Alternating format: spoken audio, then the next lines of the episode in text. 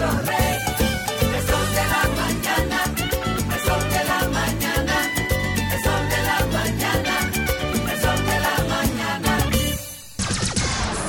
106.5. Son las 6:57 minutos. Buenos días, dominicanos, dominicanas, ciudadanos, ciudadanas del mundo. Julio Martínez Pozo. Los comentarios de los temas más importantes en el programa de mayor influencia de la radio y la televisión nacionales. Queremos hacer llegar de inmediato toda nuestra solidaridad a la Iglesia Católica y a los familiares de Monseñor Miguel Ángel eh, Santana Marcano, que falleció en el día de ayer eh, después de una trayectoria eh, muy entregada de aporte en el terreno teológico, eclesiástico de Monseñor Santana Marcano. Así es que nuestra solidaridad también con toda su, su familia. Entonces, señores, antes de exponer estos tres temas que tenemos subrayados en el día de hoy, que los caminos eh, hacia el sueño americano se estrechan, que Bachar al-Assad eh, pues ha sido rehabilitado en el mundo árabe y eh, después vamos a la situación que tenemos creada con la resolución de la Junta Central Electoral, lo que ocurrió ayer en el Congreso, etcétera, y nos preguntamos quién gana generando una crisis política. Pero también, señores, yo quiero eh, expresar todo mi regocijo por la escogencia de don Bienvenido Álvarez Vega como el Premio Nacional de Periodismo 2023. Creo que esta es una distinción más que merecida por la trayectoria de Bienvenido Álvarez eh, Vega, un pionero, el creador de equipo de investigación de los periódicos Hoy y el, y el Nacional, el fundador del periódico El Siglo, que fue toda una revolución en la renovación tecnológica eh, en los impresos y eh, como director del periódico del periódico Hoy, que fue durante mucho tiempo también eh, subdirector, eh, ahora director del periódico del periódico Hoy desde, desde, hace años como, como columnista. Eh, pues eh, bienvenido Álvarez Vega, es un, es un referente realmente muy importante del, del periodismo, del periodismo dominicano. Así es que nuestras felicitaciones al el periodista bienvenido Álvarez Vega, eh, a los integrantes de este premio eh, nacional, porque creo que, que han tenido bastante, bastante acierto. Y aprovechar estas felicitaciones para hacer una sugerencia, eh, pues, a este, a este premio nacional de, de periodista que lo han recibido tantos periodistas distinguidos. Creo que eh, ellos siempre han tenido eh, acierto ¿no? en, estas, en, estas, en estas escogencias. Entonces, me permito sugerirles, sugerirles que en vida, en vida, ese premio tenga la oportunidad de ser otorgado a una figura que lo tiene también más que merecido. Me refiero a don Alvarito Arbelo, que revolucionó la radio nacional. No hay en la República Dominicana un medio de mayor impacto y penetración que la radio. No importa cómo se mida, porque hoy las mediciones han de tomar en cuenta una serie de factores que si no lo toman en cuenta resultan sumamente sesgadas. Pero además, además, estos medios no se pueden medir por encuesta, no porque no se puedan medir, sino porque es incluso innecesaria, porque no hay una cosa que esté más medida que este tipo de medios. Estos medios se miden a diario y tienen sus mecanismos especializados que son de lo que se valen las publicitarias para eh, las colocaciones. Entonces son me- me- mecanismos de monitoreos especializados que pueden decir a cada minuto, ahora que son las 7, 3 minutos, eh, lo que yo estoy diciendo, lo que yo estoy hablando ya está medido. Entonces, eh, es, es innecesario eh, hacerlo mediante cualquier otra, otro método que no tiene la consistencia del método que se usa para medir la radio y para medir la, la televisión. Y en algunos casos, en algunos casos, la gente que hace unas segregaciones que no tienen sentido.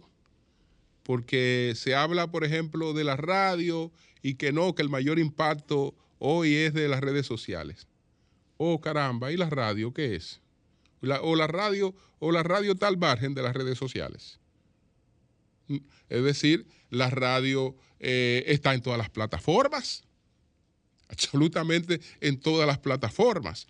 Entonces, eh, como es la mayor generadora de contenidos, es la que mayor impacto tiene eh, a nivel de la vida de, eh, de nuestros países. Porque no solo en la República Dominicana se da ese fenómeno, pero, pero en la República Dominicana, quien realmente desarrolló, eh, contribuyó a ampliar eh, toda esa incidencia, quien contribuyó a abrir un mercado mucho más amplio y consistente de la radio en términos del ejercicio de la opinión, el ejercicio del periodismo, esa persona fue don Álvaro Arbelo. Y eh, no solo tiene la trayectoria eh, de su éxito por, por la radio, sino que es también un hombre de la prensa escrita e incluso originalmente eh, proviene, proviene de la prensa escrita. Y ahí hay una, hay una trayectoria bastante amplia también. Así es que yo espero, yo espero eh, ver en vida a don Álvaro Albelo recibiendo, como lo han recibido todos estos distinguidos comunicadores, el Premio Nacional de Periodismo. Bueno, señores, vamos a tratar los temas que ya, que ya anunciamos. Los temas que ya anunciamos. En, en el primer caso, nos vamos a referir a lo que ocurre a partir de hoy. En todos los medios, la conclusión del título 42 ocupa la principal atención porque con la llegada de el levantamiento de esta norma eh, de la administración de Donald Trump, pues muchos han entendido que hay un espacio, que hay un espacio que le puede resultar más favorable que el de la entrada en vigencia de la otra norma. Y entonces que ahí hay un, que ahí hay un espacio de indefinición que hay que aprovecharlo. entre la caída de esta norma y la entrada en vigencia de la otra norma. La norma que cae es la norma 42. La norma que eh, aplicará a partir de la caída en el día de hoy de la norma 42 es la norma 8. La 42 fue una norma que descubrió Donald Trump. Él no fue que la creó, pero sí la descubrió y dijo, bueno, pero yo tengo aquí una buena oportunidad ahora que estamos con una pandemia de resolver el tema migratorio, porque en lo adelante toda persona que me toque mi territorio de manera ilegal, yo la puedo deportar de inmediato y la deporto de inmediato por razones sanitarias. Estamos protegiendo a nuestro país de la contaminación del COVID-19. No tengo que ver si es una persona que está solicitando, que va a solicitar asilo eh, por razones políticas, por razones económicas. Eh, no tengo que enviar su caso a revisión de ningún tribunal. Eh, es sencillamente coger a esta persona y deportarla. ¿Qué ocurre? Que como la norma se cae, si yo penetro, porque la norma se ha caído, entonces ya no me pueden coger y deportar inmediatamente, sino que por lo menos tienen que someterme a un proceso, aunque después me deporten. Por eso veíamos ayer a miles de personas en la eh, frontera, eh, en una parte de la frontera con México, tratando de cruzar y muchos iban a cruzar sencillamente a entregarse a las autoridades.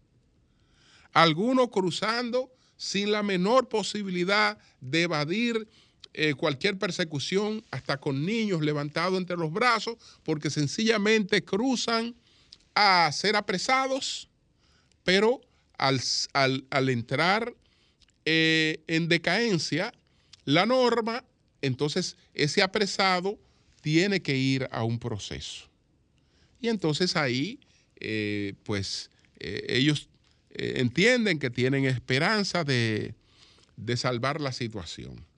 No es así, porque esta norma 8, el título 8 entra en vigencia, esa fue la que aplicó Obama y era la que estaba en vigencia hasta las 42, hasta que entró en vigencia la 42. Al caerse la 42, entra de nuevo la 8. Con la 8, Obama deportó más de 3 millones de indocumentados.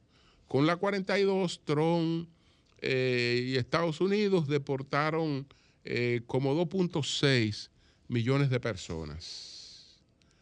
Entonces, eh, ellos van a continuar las deportaciones, porque ahora lo que han hecho es eh, establecer una suerte de estados tapones. Usted está reclamando, ¿qué usted está reclamando? Ah, yo estoy reclamando asilo, porque yo estoy huyendo de la dictadura de Ortega. Yo estoy huyendo de la dictadura cubana. Yo estoy huyendo de la crisis eh, haitiana, para ponerle estos casos, yo estoy huyendo del de, eh, régimen de Maduro y corro peligro. Ah, perfecto. Usted se va a México, allá le van a tramitar su cosa, se va a Guatemala o se va a Colombia. Y desde allá usted va a tramitar su, su situación. Entonces, eh, porque no puedo devolverlo, a los países, a estos países, entonces lo devuelvo a otros países. Y entonces ahí eh, eh, van a tramitar su situación. Eso no incluye para nada a los dominicanos. Para nada, los dominicanos no tienen ningún beneficio en eso. De hecho, eh, ayer se hizo la revelación de que hay unos 25 mil dominicanos que están atrapados en la llamada vuelta por México y que eh, esos compatriotas eh, van a ser repatriados, es decir, van a ser enviados a la República Dominicana porque nosotros no calificamos entre los que podemos irnos a un centro a esperar eh, que se verifique cuál es nuestra situación para ver si se nos permite entrar o no. Estos cuatro países que cité tienen incluso una cuota de entrada. Tienen una cuota de entrada para... eh, eh, y lo usan entonces como, como base para, para la mano de obra que está escaseando en la economía de los, de los Estados Unidos. Aquí vimos también que eso es parte, que, pu- que puede ser parte de eso, el hecho de que se incrementaron los viajes eh, de Yola, los viajes de Yola, porque tal vez la gente está entendiendo, eh, no solo por la situación que está padeciendo la República Dominicana, sino que había un espacio, que había un espacio. Si yo llego ahora, me atrapan y por lo menos hay que someterme a un proceso. Eso, es lo que piensan. Y entonces eh, ya vemos esta, esta, esta situación. Estados Unidos, eh, pues lo que ha tratado es de, de blindarse. Ellos han intentado programas y esos programas eh, hasta ahora no han tenido el éxito que, que se corresponde, porque eh, quien primero debe estar eh, empujando desarrollo en todo Centroamérica eh, y en todos los países de donde sale esta gente desesperada hacia Estados Unidos para crearles mejores condiciones a esas personas en su territorio es Estados Unidos. Y entonces eh, lo último que hicieron fue el plan Reagan para la cuenca del Caribe. A partir de ahí lo que ha habido son remiendos, pero no, no propuestas reales de, de, de desarrollo económico. Remiendo y manipulación política. Remiendos y manipulación política. Uso político de los gobiernos a conveniencia y después que le sacan el jugo, entonces ahí está el espejo de Juan Orlando Hernández. Ahí está el espejo. Después que le sacan el juguito, bueno, eh, abandonado a su suerte, desconsiderado. Pero eh, poco se ha hecho. Entonces, vemos que eh, esos caminos hacia el sueño americano se han estrechado mucho. Se han estrechado mucho. Particularmente a los dominicanos no nos están dejando más opción que la de seguir desarrollando a nuestro país y seguirlo cuidando también. No permitir que colapse. No permitir que colapse como aspiran algunos, porque no nos reciben hoy. Nosotros no estamos en los programas especiales, pero entonces eh, no quieren que cuidemos nuestro país. No quieren que cuidemos nuestro país, que lo preservemos para que por lo menos haya un orden, que la migración sea organizada, que sea legal, que la mano de obra que aporte, que aporte, pero dentro de un marco legal, eh, etcétera, etcétera. Entonces, esa es la situación, señores. Hoy se cae el llamado título 42, entra el título 8, el título 8 parece más, más amigable que el 42, pero no lo es. Por lo menos para nosotros, no lo es. No lo es. Entonces, eso es lo que ocurre con eso. El otro tema es lo de lo que ha ocurrido, señores, con eh, el presidente Bachar al-Assad. Señores, este hombre tiene en lista negra como un paria eh, colocado por los últimos presidentes de Estados Unidos, desde Clinton para acá. Desde Clinton para acá. Si hay un paria en el mundo árabe, se llama Bachar al-Assad. Que Estados Unidos, eh, Francia, Inglaterra, aprovecharon aquel movimiento que se dio en el mundo árabe cuando Mohamed Bouazizi eh, se pegó fuego. Cuando Bouazizi se pegó fuego, aquel vendedor ambulante que una mujer policía fue y le quitó una pequeña pesa que tenía para unos productos callejeros ahí que, que vendía. Eh, dicen que ella lo insultó, eh, etcétera, que él se sintió humillado, que salió a reclamar, que fue al ayuntamiento, nadie le puso caso, eh, se preguntó y ahora de qué vivo y se pegó fuego. Eso inició lo que se denominó como la llamada primavera árabe. Eso ocurrió en Túnez en el año 2010. En verdad, el señor Boazizi no era simplemente un vendedor ambulante y la, su frustración no era la de, un, la de un vendedor ambulante que le habían quitado el puesto. El señor Boazizi había tenido preparación universitaria y se había especializado en informática. Y aún así, al no encontrar mercado en su especialización, en su preparación, se ganaba la vida como vendedor ambulante. Y entonces, a la impotencia de tener una preparación que le valía de poco, le llega la de estarse ganando la vida en la economía informal eh, con chuchería y ahí ser humillado. Este hombre en esas circunstancias no hizo otra cosa que pegarse fuego. Eso fue lo que, lo que desató la denominada primavera árabe en Túnez y que incidió en otros, en otros países. Y se llevó a varios gobiernos. Eh, se llevó al presidente libio, se llevó al, al gobierno egipcio, etcétera. Y entonces estos países que mencioné, Estados Unidos, Canadá y Francia, dijeron, ah, pero este es nuestro turno para salir de Bachar al-Assad. Y empezaron a apoyar los grupos armados, la resistencia contra Bachar al-Assad, eh, que en cambio tuvo el apoyo de Putin. Entonces, ¿qué resulta?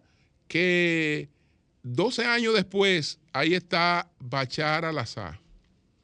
Pero Bachar al-Assad no está ahí, eh, ya como un paria, sino que ahora la Liga Árabe, la Liga Árabe acaba de readmitir a Bachar al-Assad, es decir, de rehabilitarlo, de colocarse de espalda a lo que Estados Unidos le había impuesto.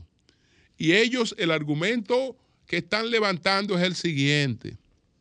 Ellos dicen, la guerra en Libia, la guerra civil en Libia, señores, estamos hablando de mal contado, de más de 400 mil muertos. La guerra civil en Libia, dicen ellos, ha sido abandonada a su suerte. Lo poco que se sabe de la guerra de, Ni- de- de Ucrania, pero de la, de- de la guerra civil que tenemos encima, que es la de Libia, eh, la comunidad internacional la ha abandonado a su suerte. Y no se ha podido salir de Bachar al-Assad, que es una realidad. Y Libia es una realidad. Es una Siria, es una realidad. Siria, no Libia. Siria es una realidad. Entonces, Siria es una re- realidad importante para el mundo árabe, entonces nosotros no podemos ignorarla. Y se han puesto de, han rehabilitado a, a Bachar al-Assad. Lo han rehabilitado. Eso no es paja y coco porque desde el punto de vista de los intereses de Estados Unidos en esa región es un golpe. Es un golpe y un golpe que aparentemente Estados Unidos no tiene manera de, de devolver. Por eso algunos funcionarios americanos lo que le están diciendo a la Liga Árabe, bueno, pero por lo menos pídele algo a cambio. No, no los rehabilite de manera gratuita, sácale algo de, eh, a cambio. Entonces eso, eso no es, eso, eso no es, eso no es paje coco. eh. Eso no es paje coco.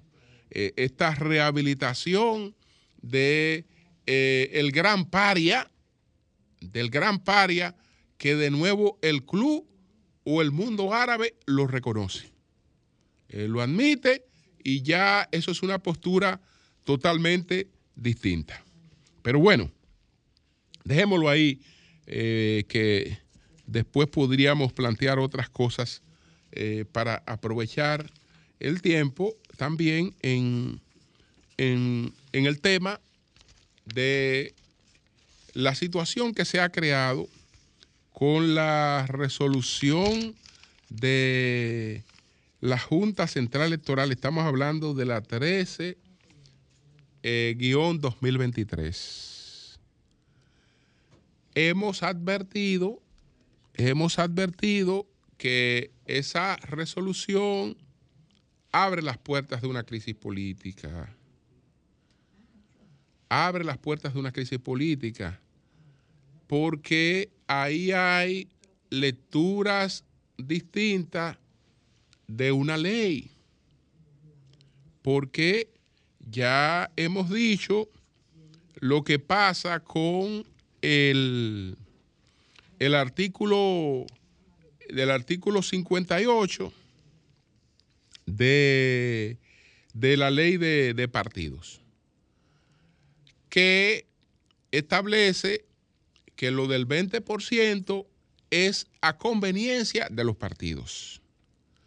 Y ya sabemos que el Tribunal Superior Electoral en el 2019 le dio una lectura distinta a eso.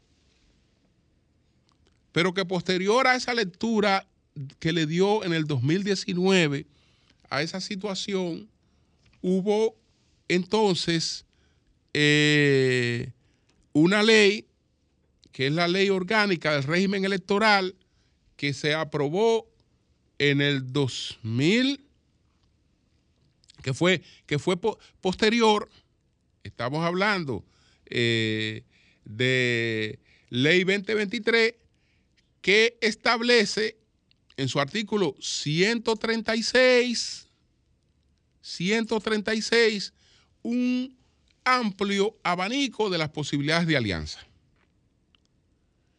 Eso es un tema para discutirlo y dialogarlo con los partidos políticos. Para consensuarlo con los partidos políticos, sí. Entre, entre otras cosas, la Junta está en el deber de buscar consenso con los partidos, porque no solo se trata de la aplicación de la ley, porque las leyes tienen lecturas, tienen interpretaciones. Entonces, hay que procurar lecturas e interpretaciones que no eh, se vean de otra forma. Yo no creo que la intención de la Junta Central Electoral sea eh, buscar desconfianza. Yo no creo que esa sea la su intención, porque eh, ellos administran un proceso que tiene repercusiones históricas y que marca, marca eh, a las personas que pasan por ahí. Y todo el que pasa por ahí quisiera irse con la satisfacción de organizar un proceso que sea un proceso democrático. Entonces, si esa no es la lectura que tienen los actores, ya ahí hay dificultades que hay que sortearlas.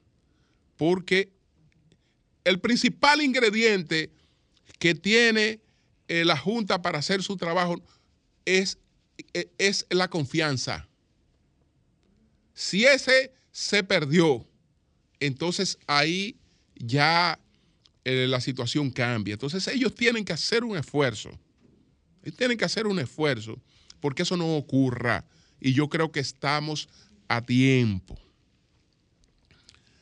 Se ha criticado, por ejemplo, a los diputados de la oposición porque ayer, en protesta por esta resolución, se retiraron de la Cámara de Diputados. Y eh, el diario libre se pregunta si esa es una excusa para no trabajar. Y alega en de buena tinta que los argumentos que manejaron los diputados ahí no tienen que ver nada con su labor legislativa. Ese es el cuento, que no tienen que ver nada con su labor legislativa. Ese es el cuento. Los diputados no son otra cosa que representantes de los partidos políticos. Y ellos no pueden ser indiferentes a la suerte de, los partidos a los que pertenecen. Y el principal escenario que tienen los diputados es, es eso, el hemiciclo. Ellos no, tienen, ellos, eh, ellos no tienen otro escenario que esté por encima del hemiciclo. Ese es el principal escenario que ellos tienen. Y ese es el escenario que se usa en todas las democracias del mundo para discutir todos los temas que tienen que ver no solo con la economía, sino también con la política. Y este es un tema que tiene que ver con la política, porque ellos parten del criterio de que hay interpretaciones incorrectas de las leyes y que esas interpretaciones incorrectas de las leyes están le podían ser perjudiciales a ellos. Entonces ellos tienen el derecho de eh, expresarse, porque el Congreso y sobre todo la Cámara de Diputados es la principal representación de la democracia. La principal. No hay un escenario donde la democracia esté representado con mayor, con mayor equilibrio que en la Cámara de Diputados. Entonces, ese escenario no puede ser indiferente a nada que ocurre en el país. Absolutamente a nada, porque ellos no estaban hablando de pan ni de casabe. No es de pan ni de casabe, que también eso es importante, no. Ellos están hablando de una situación en la que eh, sus partidos expresaron frente a un borrador de la Junta Central Electoral sus objeciones y esas objeciones fueron totalmente ignoradas. Fueron totalmente ignoradas. Entonces, no es verdad de que, que, en otra parte del mundo eso no ocurre. No, en otra parte del mundo ocurren cosas peores. ¿Y qué pasa en las democracias parlamentarias? Ve perjudica los intereses de un partido en una democracia parlamentaria, tú sabes qué te va a ocurrir que probablemente como tú eres primer ministro en base a una mayoría precaria, se te cae la mayoría precaria en base a la que tú eres primer ministro y tienes que renunciar. Es decir, se va al gobierno. En una democracia parlamentaria, una situación como esta, en una parlamentaria, no, no, no estoy hablando del caso republicano, pero se va en cualquier país desarrollado. Eso no es verdad y que eso no son temas de los congresos, no. La política es un tema del Congreso y de la Cámara de Diputados permanentemente. Y ese es un hecho político importante. Un hecho político importante. Entonces, ese es el principal escenario que ellos tienen. Ellos lo que no pueden salir ni a quemar goma ni a hacer desórdenes. Pero expresarse en, la Cámara de Diputados y, su retiro, y su retiro es una forma de expresión. Su retiro es una forma de expresión. A eso ellos tienen pleno derecho y lo están haciendo de manera correcta. No es verdad que están que actuando al margen de, sus responsabilidades como, como legisladores. Porque ellos están, ellos están discutiendo un asunto que tiene repercusión en la forma en la que eh, pueden ser escogidos. Eso tiene repercusión en eso. Entonces, esto lo único que dice es que, señores, hay que sentarse a abordar esto. Hay que sentarse a abordar esto.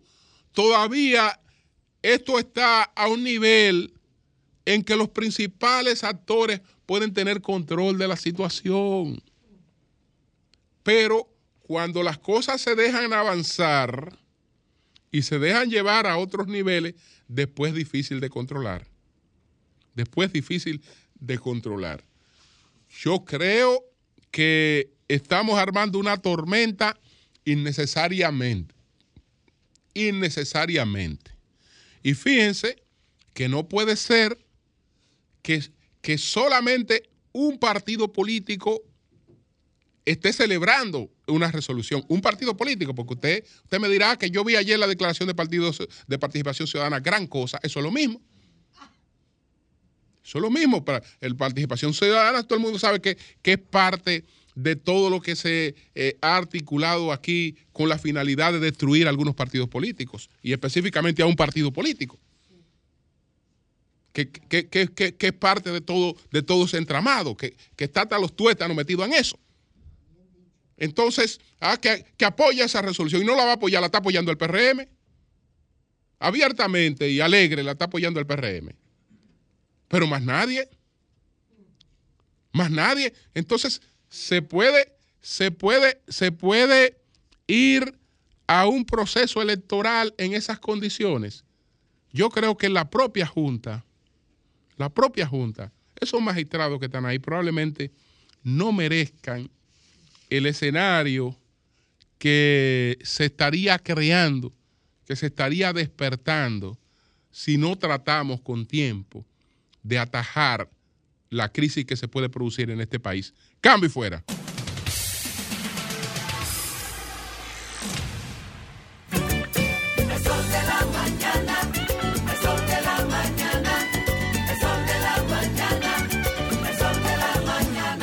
Mañana. Buen día, Julio. Adelante. Julio, con, con referencia al tema que tú estás hablando de la, de la Junta y los partidos, yo recuerdo en el 19, cuando las reservas eran a nivel nacional el 20%, el PRM tenía su estructura montada y la resolución de, de Tribunal Super- Superior Electoral le desmontó eso y en menos de una semana tuvo que recomponer todo. Eso fue un desastre porque hubo una sentencia.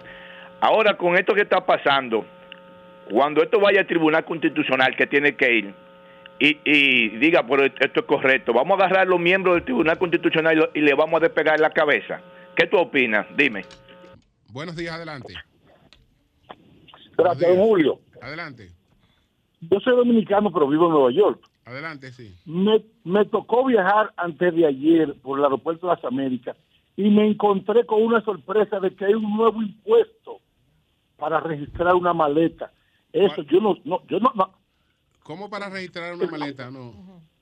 El costo de la maleta es 35 dólares en una línea aérea. Si tú lo pagas por internet, paga 35 dólares. Si tú te presentas a la, a la terminal con tu maleta para pagarla, te cobran los 35 dólares más 6 dólares de impuesto que cobra el aeropuerto. Yo me pregunto si es un plan para derrocar al gobierno que tienen, porque por la maleta, que- 6 dólares más. 6 dólares más. Por la maleta. ad- adicionales, adicionales, no un invento. Tengo recibo. Ah, no sabía Yo no creo eso, que ¿no? eso suceda. No- creo que suceda. Usted dice que además del costo de, parte de la 35. línea aérea hay que pagar como un impuesto por el aeropuerto. Si Usted no, la- dice si de no ha 6 declara- dólares. si no ha declarado la maleta por internet que hay que pagar 6 dólares. Dice él. Es correcto, así es, es correcto la información. ¿Cuán- ¿Dónde te pasó eso? En el aeropuerto de las Américas, el 9 de mayo, recientemente, de Nueva, Santo Domingo a Nueva York. Vamos a investigar eso. Sí. Vamos a investigar eso porque no Y, desconocíamos eso. y, y, y- y de ñapa, don Julio, de ñapa, el carrito cuesta 8 dólares allá adentro, que es el más caro del mundo. Sí. Bueno. Bueno. Buenos días, adelante. Buenos días. Buen día, Julio. Adelante. Mira, Julio, haciendo un recuento de, de, de quién es eh, el que pasa en una ¿De- empresa, de quién es? eh, Piña, claro, por aquí. Haciendo un recuento de todo lo que sucede en una empresa, Sí. es que el gerente no funciona. Entonces, yo no entiendo cómo es posible que aquí siempre vivan diciendo que el presidente tiene buenas intenciones y los funcionarios no le ayudan, porque Nayib Bukele es un solo hombre que ha hecho que eso funcione. ¿Cómo puede ser posible que un extranjero vaya a la oficina de un general y lo cancele, un, general dominicano que se ha pasado la vida, aquí venga un extranjero a cancelarlo como pasó en en la policía? Yo creo que eso es algo que va a quedar para la historia y que el, fe- el efecto que va a tener este gobierno en los próximos 40 años va a ser de forma brutal, peor que el 2004. Bien. Gracias. Buenos días, adelante. Saludos, buen día. Adelante. Julio, ¿cuál será el compromiso que tiene eh, el presidente Abinader con Limber, con Limber de Agricultura? ¿Por qué? Todos los productores eh, eh, en protesta, tiene el gremio de los profesionales agropecuarios totalmente intervenido y militarizado. Yo me pregunto, ¿qué es lo que está pasando con el presidente y Limber Cruz? Sí. Que ponga ojo en agricultura, que ponga ojo en agricultura el presidente Abinader. Sí. Bueno. Buenos días, adelante. Hello, buenos días, Julio. Dani Adelante. González de York. Adelante. Julio, eh, quería que Virgilio Félix estuviera por ahí, porque a él ayer eh, está muy engreído por estar en el gobierno, ofende a uno porque uno está reclamando, está reclamando su, su derecho. Sí, María Elena, él me dijo que yo era un borracho, que esto, no sé con qué persona está hablando. Ah, no, no, no. Mire, yo, yo, sí. Yo hecho de fui, yo fui a, a- yo fui a ver a República Dominicana solamente a conocer a la gente que yo todos los días hablo. A Julio Martínez Pozo, al mismo Virgilio, a, a todos.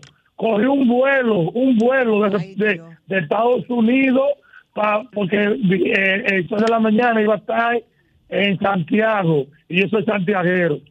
Y Vigilio, a veces el poder, el poder lleva a la persona a, a- a tomar decisiones. Porque yo estoy reclamando, yo lo- yo estoy reclamando un deber, un deber que me pague la, que me pague el dinero eh, de norte, porque yo le doy un servicio a de norte, le vendo energía eléctrica de paneles solares. Eh, Eury Cabral, a cada rato yo le escucho y dice que la persona más, golpea- más golpeada en este gobierno somos la clase media. Y en realidad, vea, yo cogí un préstamo de Banco de Reserva de un millón y medio y pagaba 38 mil pesos mensuales para comprar esos solares, eh, los paneles solares, perdón. Y ahora con todo el impuesto que hemos subido, la tasa, estoy pagando 45 mil pesos mensual Bien. de un millón, de un millón y 38 mil que yo, es un millón y 500 mil pesos que yo le cogía al banco, pagaba 38 mil mensuales, ahora con todo el impuesto pago 45 mil pesos.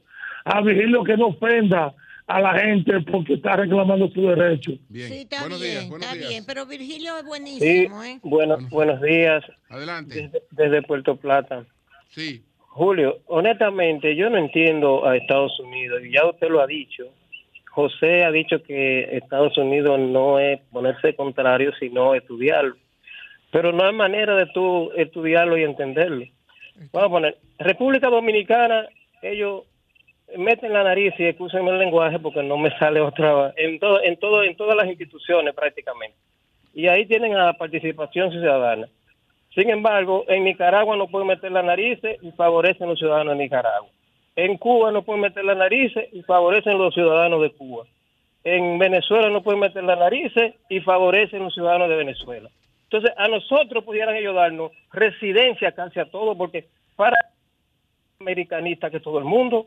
Sin embargo, maltratan a, a los ciudadanos ilegales cuando lo encuentran, que lo devuelven así, eh, qué sé yo, descaradamente. De verdad que yo no entiendo a Estados Unidos. Era cuánto, hermano. Pues gracias a ti. Buenos días, adelante. Buenos días. Adelante. Buenos días. Buenos días, don Julio. Le habla Gonzalo de Houston. Eso de la maleta, don Julio, don Julio, hay que leer. Eso es en todo el aeropuerto del mundo. Si tú no pagas la maleta por internet, cuando llega al aeropuerto te cuesta 5 dólares más. Yo soy un viajero frecuente, eso pasa donde quiera. Y te lo mandan a decir en el eh, cuando compra un ticket. Pague la maleta por acá. Si cuesta 30, llega al aeropuerto, te paga 35. Si Ah, por cuesta- eso es que te cobran entonces es- 41 por la Sí. maleta, en lugar Exact- de 35. Exactamente. Ok. Sí, entonces si tú no la pagas por internet, te cuesta más en Sí, todos los aeropuertos del mundo. Muy bien, Jonathan nos está escribiendo. Buenos días y compañero. felicidades. Gracias Buenos a ti, días, gracias a ti. gracias. Jonathan Liriano dice, por internet es más barato, Jonathan. Hasta 24 horas a- antes.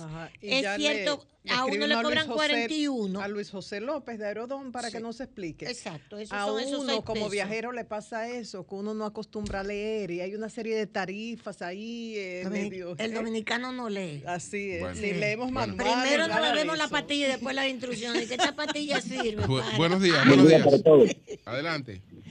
Sí, buen día, Julio. eh, uno no se explica a veces las cosas que pasan aquí en nuestro país. ¿Por qué? ¿Cómo es posible que en una temporada normal, que no es festiva como Navidad o algo así, a las dos y pico de la noche eh, comiencen a explotar un, un- un- un viaje de fuego artificial en una actividad que no sé? Yo vivo por el Mirador Sur y anoche, pasada la, la medianoche, eh, comienzan a hacer una explosión de fuego artificiales celebrando no sé qué cosa en algún, no sé. Ser una pero. Yo entiendo que eso deberían de regularlo ya consuelo. ¿Usted sabe los problemas que tiene uno? Que uno se acuesta a dormir, después esa vaina despierta a uno. Uno no vuelve a dormir más ya. Sale huyendo. Sí, eso debe estar regulado. Coño, contando toda la vaina, que- el problema que hay. Llegó aquí. Y ya uno, de- y uno después de viejo, ya uno comienza a darle mente a todas las cosas. Adiós, sueño. Pero usted no tiene la voz de viejo. Usted tiene una voz de gente Bueno, pero en 48 ya uno va para arriba. O- Oye, una- No nos haga Oiga, eso oiga, nosotros. ¿Cómo oiga, va a decir con 48 años un viejo? No. Pero, Marilena, oye algo, oiga, oiga algo.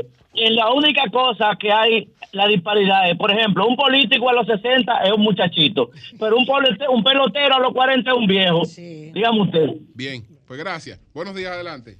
Buenos días, buenos días, Martínez Pozo, el ilustre de este lado. Adelante, ilustre. Yo le mandé el otro día a doña Consuelo por su WhatsApp. Eh, le estaba haciendo una pregunta. ¿Los policías normales en los motores y en la camioneta pueden llevarse a los haitianos para los cuarteles? No. Porque, porque tienen un negociazo con eso, doña Consuelo. Sí, no, pues eso, eso, eso, eso, eso es recaudación. Son cuatro mil, son cuatro mil por cabeza que están cobrando. La única gente que puede recoger a, la, a los ilegales es migración. ¿eh? Bueno, pues están, están cobrando cuatro mil por cabeza, Martínez Pozo. Sí, y a veces y a veces en un cuartel meten hasta 40. Calcule. Eso, pues Exacto. entonces, cuando usted lo vea, usted lo vea, cójale si tiene placa, si tiene motor, algo, No. para mandárselo a don, a- allá a don Venancio, en Yo- migración, que don Yo Venancio le, sabe lo que va yo a le hacer. mandé yo le mandé a usted, doña Consuelo, la foto de uno de los cuarteles que está haciendo eso. Ay, no, pero mira, mándamelo otra vez, porque es que a mí me mandan dos millones de Se, le- se lo voy a recalcar ahora Sí, mismo. mi está bien. Gracias, mándamela. días. ahora mismo. Buenos días, Lo adelante. bueno que tiene mi WhatsApp. Buenos días. Buenos días. Adelante. Yo quiero- buenos días. Yo quiero hacer una denuncia. Adelante. Señores, ¿qué es lo que pasa con, con, con, con el, el Tribunal de Tierra, señores? Ahí tengo yo un título más de un año que está para la firma y que está para la firma y uno no ve a nadie, no ve a los jueces. Mándenos su direct, mándenos su nombre, el título y a nombre de quién, que se lo vamos a pedir por aquí. A ver qué pasa. Por favor, ayúdenme. Mándenoslo por WhatsApp aquí. Está muy bien. Me lo Aquí manda lo a mí mando. o se lo manda aquí al programa. O venga y déjelo ahí ¿Y- abajo. y a, qué, a qué nivel estaba su solicitud? Exacto. Eh, Eso, eso está eso está todo resuelto y ya está en el Tribunal de Tierra y nada más para la firma, para la firma, que los jueces se se reúnen los martes y los jueves y entonces cuando uno va no, no ve a nadie, no atienden a uno, la señora que está encargada de eso es una persona que, Dios mío, impenetrable, que no deja que uno hable ni nada. Bueno, yo espero ahí que este llamado suyo contribuya. Claro. ¿Usted la- tiene el título a nombre suyo? No, es una asociación de hermanos. Una asociación de hermanos. hermanos. Pero Sí, hay algún nombre que los identifique. Sí, Un apellido. Sí, nosotros somos Victoria Molina. Los Victoria Molina. El título de los Victoria Molina tiene espera y espera y espera. Atención, Tribunal de Tierra, ¿verdad? Sí, que lo- para que los jueces firmen eso ya. Firmen esa pendejada si está bien. Así es. Esperemos Bueno, pues no vamos a continuar. cobrando peaje, So- ¿verdad? son las 7:50 minutos. Buenos días, doña Consuelo, adelante. Yo te digo a ti. Ay, Dios mío. No, pero yo veía los 41 pesos por. Ay, diacha, ya subieron la maleta. No es que te están cobrando los seis. Sí, sí, hay Te que lo ver. llevan sin pasar por go. Yo sé que en minutos Aerodón nos responderá a Denisa y a mí. Muy bien. Bueno, señores, por supuesto que hoy, hoy, hoy, hoy, a todos estos países latinoamericanos, mire, en esa frontera norteamericana, ese es el tema de hoy, esa frontera norteamericana hay hasta de Mauritania, gente de Mauritania haciendo la fila, ilegales, haciendo, metiéndose en el territorio norteamericano. Si usted ha visto la- las vistas de, la- de todos los noticiarios internacionales, usted ve aquello. Son miles y miles y miles y miles. Se calcula que hasta en la puerta, mire, uno de los mejores reportajes que hay sobre esto, y en español, por si usted lo quiere, tiene que tener la suscripción del periódico El País Español. Pero tú tienes una foto, eh, eh, Jovita, esto es del país. Esto es, yo nada más, mire, ese es un bebé en una maleta, En una maleta, sí. Cruzándolo por el río. Mire, yo vi eso y son dramáticas las fotos. Y, y- y- y son dramáticos todos los documentales y los reportajes que se han hecho sobre lo que está sucediendo con todo esto para entrar a los Estados Unidos. De todas, como le dije, ayer yo me quedé sorprendida, hasta de Mauritania. ¿Y dónde carajo queda Mauritania? Tuve que buscarlo en el mapa. En África. África pura, allá abajo. Sea, es algo que usted no se explica. Pero eso te da a ti una idea, no solamente de que se vaya hacia el sueño americano, sino de la miseria que hay en el mundo. Que tú coges un bebé y lo metes en una maleta, como esa fotografía, para ponerte ese caso. En una maleta en la que tú llevas arrastrando. Tú metes el bebé ahí. Ese muchachito tiene que haber pasado. Si vino de la selva de Panamá y de todo ese trayecto, eso es terrible. Terrible. Y si es llegando por el desierto montándose en el tren de la muerte en México para apearse para que lo está. Anoche estaba viendo el reportaje, era de, no era CNN, eh, era un reportaje de otra cadena televisiva norteamericana. Los norteamericanos hacen eso, se montan. En el- este muchacho Cooper ha hecho Ah, un sí. reportaje de la selva que debería ganarse un premio Pulitzer. ¿eh? Ese reportaje de la selva, la travesía por la selva. Ese es de CNN. Y después las otras cadenas televisivas hasta se montan en el tren de la muerte, el de México. Eh, y, y- y- donde comienza entonces la trayectoria hacia la frontera. Esto es algo que tú lo que dices, pero ven acá. Pero ¿y qué miseria es la que hay en el mundo que están dispuestos a hacer todo este sacrificio para llegar al sueño americano? Que no van, se lo estamos diciendo, señores. Los norteamericanos, busquen reportajes del periódico El País, creo que es de los mejores. Hay uno en el New York Times, pero como está en inglés y usted tiene también que tener suscripción, ¿ok? En el Washington Post, reportaje también sobre esto. Estados Unidos ve una afluencia migratoria récord a medida que se levantan las restricciones fronterizas por la pandemia. Entonces tú coges también el periódico, el New York Times, y te habla de lo mismo. Son cuestiones que te parten el alma, de cómo está la situación con respecto al paso de la frontera. Yo Pero- aporta, Consuelo, Sí, sí, a propósito de sí. tu comentario, que en Netflix hay un documental que se llama La Bestia, que así es que le llaman al Al tren, que cruza parte de México hasta la frontera. Gracias, Jova. Ay, sí. Ay, sí. Eso, eso es terrible. Ese, ese documental sobre, de Netflix sobre el tren de la muerte, que es precisamente de lo que está hablando. Para montarse en la parte, no, no es que tú pagaste un pasaje, que tú vengas, no, es en el techo del tren, ¿eh? en el techo del tren, ilegales. Ahí yo creo que han viajado dominicanos también. Tienen que haber viajado. Y, han y hay dominicanos que han pasado por la selva y otros están ahora esperando el paso. ¿Qué pasa entonces con el cambio del 42, el artículo 42 que ya finiquitó, que lo aplicó Trump? Era una, es una regla norteamericana que la aplicaron para eh, la cuestión de la, de la entrada de los ilegales con la pandemia. Aplicaron el artículo 42 que podían deportar a cualquiera en Estados Unidos ilegal que se, supon- se podía suponerse que tuviese el COVID. Es una ley vieja, es un artículo viejo. Entonces, están aplicando el artículo, como bien explicó Julio, el artículo 8 ahora. Y se ha creado la idea que los propios Estados Unidos lo están aclarando. Aquí el, el representante de la embajada, porque no tenemos embajador, habló, hizo hasta una filmación diciéndonos a los dominicanos, ese representante de la embajada norteamericana. Se lo estamos repitiendo, señores, porque que ¿Por qué que la gente no entiende y coge y gasta los chelitos y, gasta su vida por irse de no, no, porque a mí me prometieron que yo sí voy a entrar, que si no van, que ahora con el artículo 8, ni saben de artículo 8, que ahora sí, ya con Trump, pero con Biden sí se va a poder entrar a Estados Unidos. Que no. Óigame, que no.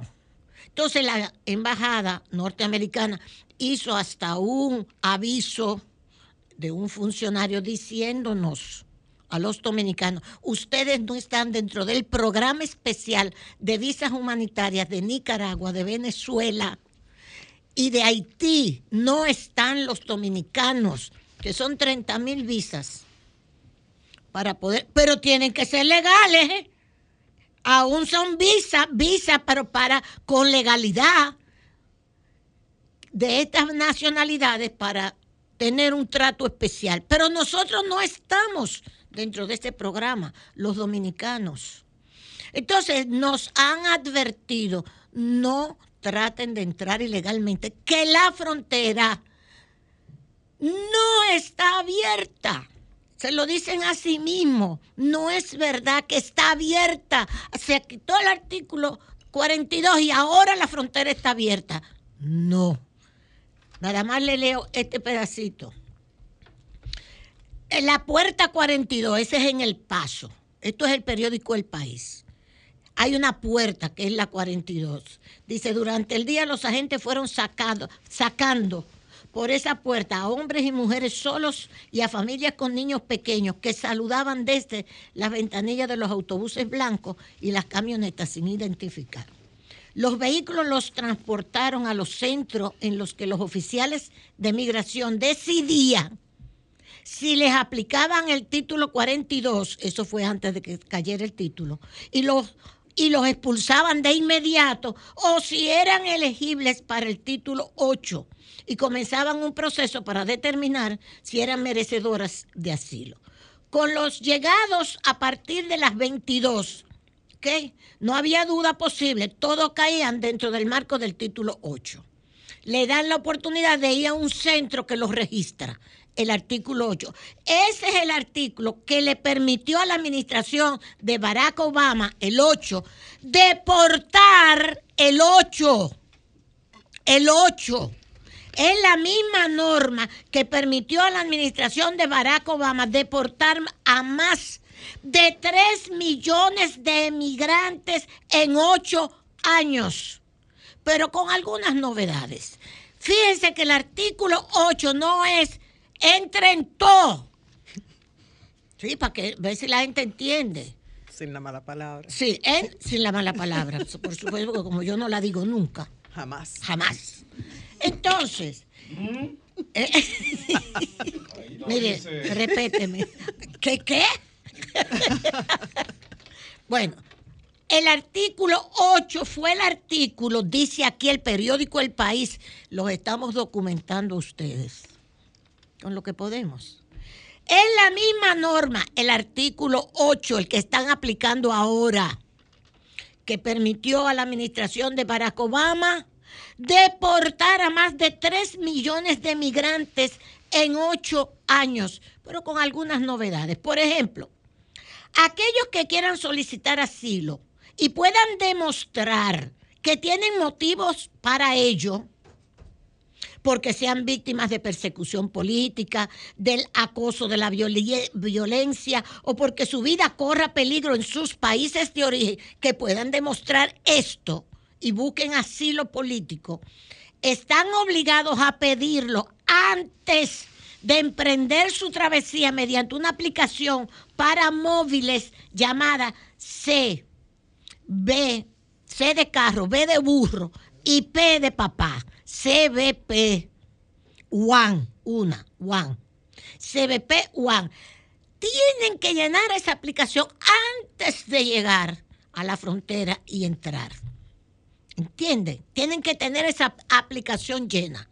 Si llegan a Estados Unidos sin haber cumplido con ese requisito, si llegan a Estados Unidos, aunque usted sea un perseguido político, porque usted no llenó el requisito, de la CBP One acabará deportado de inmediato. O sea que hay un prerequisito. acabará deportado de inmediato. Lo mismo sucederá si los detienen tratando de pasar irregularmente. Entonces, todas estas cosas, todas estas cosas, entonces le dice el artículo, a diferencia de las reglas del título 42, que en las últimas semanas solo se estaba aplicando en un 17% de los casos y preveía expulsiones rápidas, pero sin consecuencias legales, estas deportaciones, esta de ahora del artículo 8, permiten a los que vayan a ser devueltos permanecer entre tanto en suelo estadounidense, pero acarrea consecuencias tan graves como la prohibición de volver a intentar entrar durante al menos cinco años. Y los que sean descubiertos tratando de hacerlo cuando le aplique el artículo 8, de nuevo en ese tiempo se exponen a penas de prisión en los Estados Unidos. O sea que el artículo 8 tiene una serie de requisitos que te dicen que la frontera, como dice el jefe de seguridad norteamericano, no está abierta a lo que coja mi bon a todo el que quiere entrar. Por favor, señores, oigan todas estas instrucciones que se las estamos dando para ver si, si uno entiende, si entendemos que no se puede. Finalmente,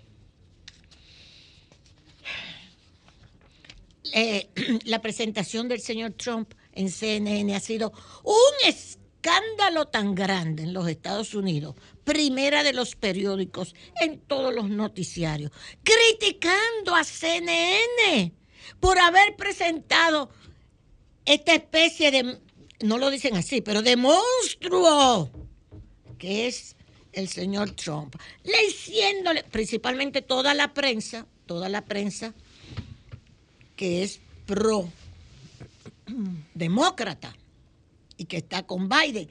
Le están diciendo a CNN de todo. Usted se equivocó, usted lo que le está haciendo campaña a CNN. Y el jefe de CNN dice, eso es lo que nosotros somos, un medio de comunicación.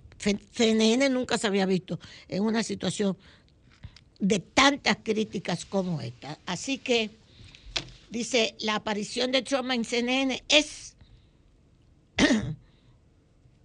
de parte de Trump buscando la repostulación en la Casa Blanca, eso se entiende. Y la señora Carol, Jean Carol, la que dijo que Trump la violó y que el jurado dijo, a usted no fue violada, después tiene otras acusaciones. No, que no, fue, que no, no lo podían probar, doña Consuelo. Que no le podían probar. Porque el jurado no puede decir si ella fue violada o no. Bueno, no le podía le probar la violación. Sí, pero porque le esa- una violación a esas alturas no la puede probar nadie. Imagínate, 40 Imagínese años una, una señora que la vio. nadie la puede probar ahí.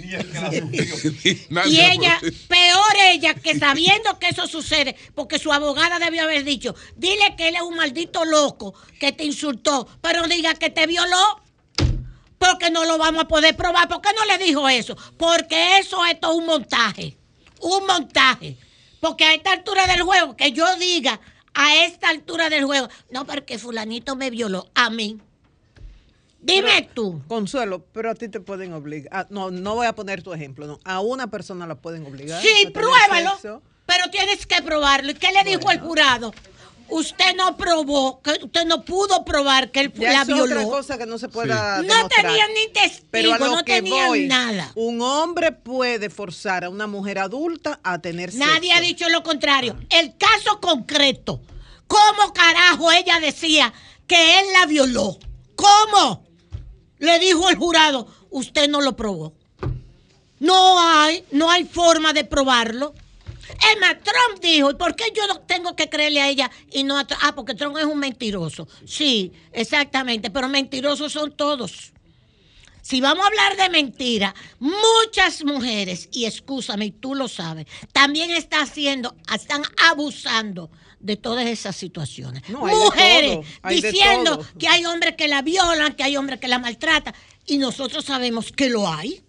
Pero también se está utilizando como un arma política. Y en el caso de Trump, tú puedes considerar que es un arma política de esta señora, que por cierto dijo, como Trump le dijo, yo ni conozco esa tienda. ni nunca he estado ahí. Y se burló. Es verdad que se burló. ¿Ok? De la mejor forma de responderle. Se burló. Entonces ella lo va a demandar otra vez. Lo más probable. Dijo ayer que puede ser entonces que ella lo demande otra vez por la burla que él le hizo, que le dijo, pues si yo no la conozco, a mí ni me gusta una mujer así. Está bueno que le pase a ella. Me alegro, porque eso es todo una forma política de atacar al presidente Trump. No es de otra manera. Política. Ella sabía que ella no podía probar violación y el jurado se lo confirmó. Usted no probó que la violó. Usted prueba que la maltrató, que dijo que esto, que lo otro, lo que le dio la gana al jurado también. Y en Nueva York, que es demócrata. Entonces, presidente Trump, vamos a ver lo que le sucede. Mientras tanto, la guerra entre CNN y Fox se mantiene. Fox diciendo que Biden es un corrupto, él y su hijo y la familia, como dijo Julio ayer, muy delicado, que recibieron dinero hasta de los chinos que el FBI tiene que ir al Congreso a decir los cuartos que recibió Biden, la familia Biden, por hacer negocios, lo hacía en Ucrania y en otras partes. Entonces, ¿se acuerda que Hunter estaba en Ucrania haciendo negocios? No es raro que Estados Unidos le mande ahora un billón punto dos, un billón punto dos de dólares, billón con B de burro, para que Ucrania, y ahora me acaban de enviar un documento, compre armas. El negociazo que tiene Ucrania, me lo acaban de mandar del New York Times, vendiendo, vendiendo armas. Ucrania, de las que le mandan. del New York Times, dicho sea de paso. Gracias, Julio. Cambio fuera.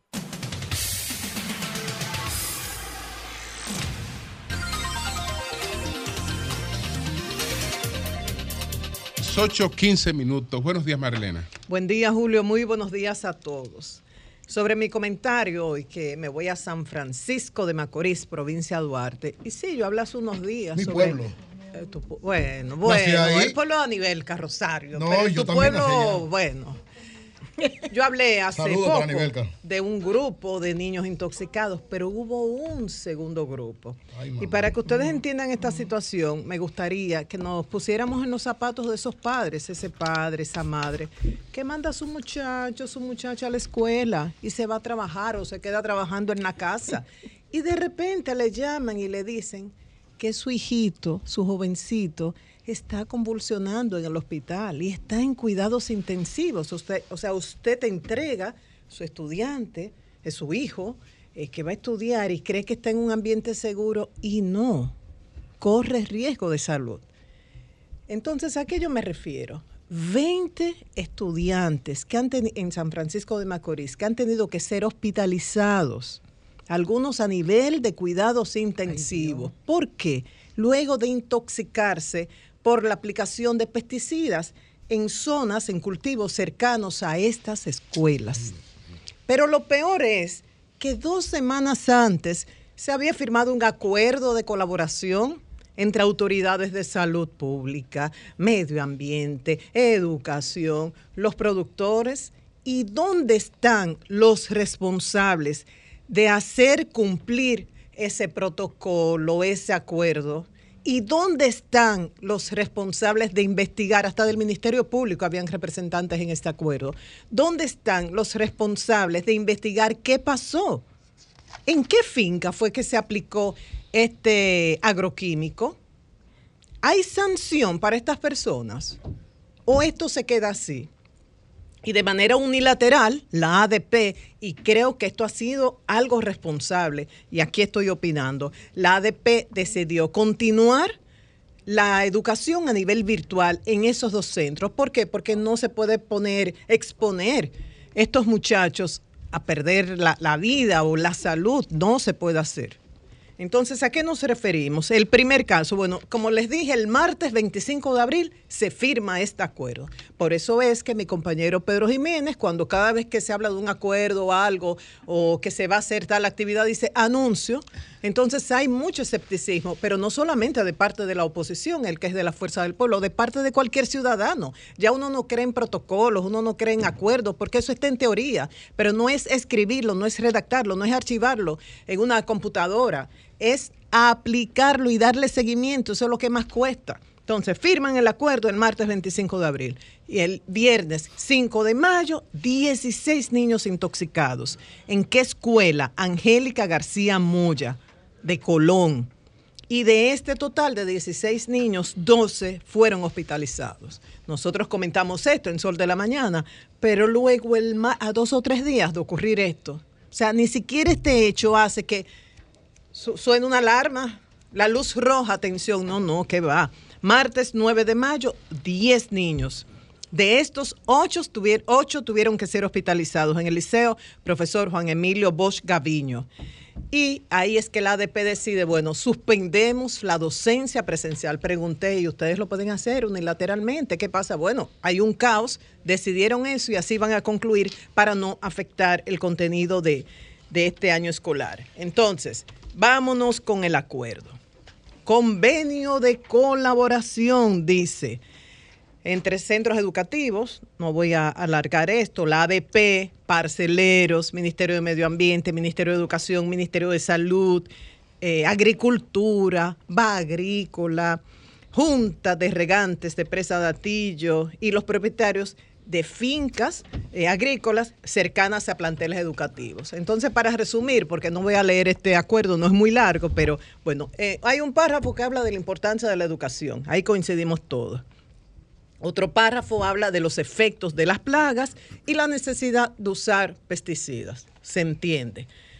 Habla también de que los centros educativos están cerca de fincas agropecuarias y ambos son importantes para el desarrollo del país. Hasta ahí vamos bien. Entonces se establecen un horario para utilizar estos productos y que no genere intoxicaciones a los miembros de la comunidad educativa. Y estos horarios son desde el viernes a las 4 de la tarde hasta el domingo a las 5 de la tarde. Dice que los centros educativos deben comprometerse a hacer una limpieza profunda eh, para que el lunes cuando los estudiantes lleguen eh, que no hayan residuos contaminantes. Eso es un compromiso que hacen los centros educativos.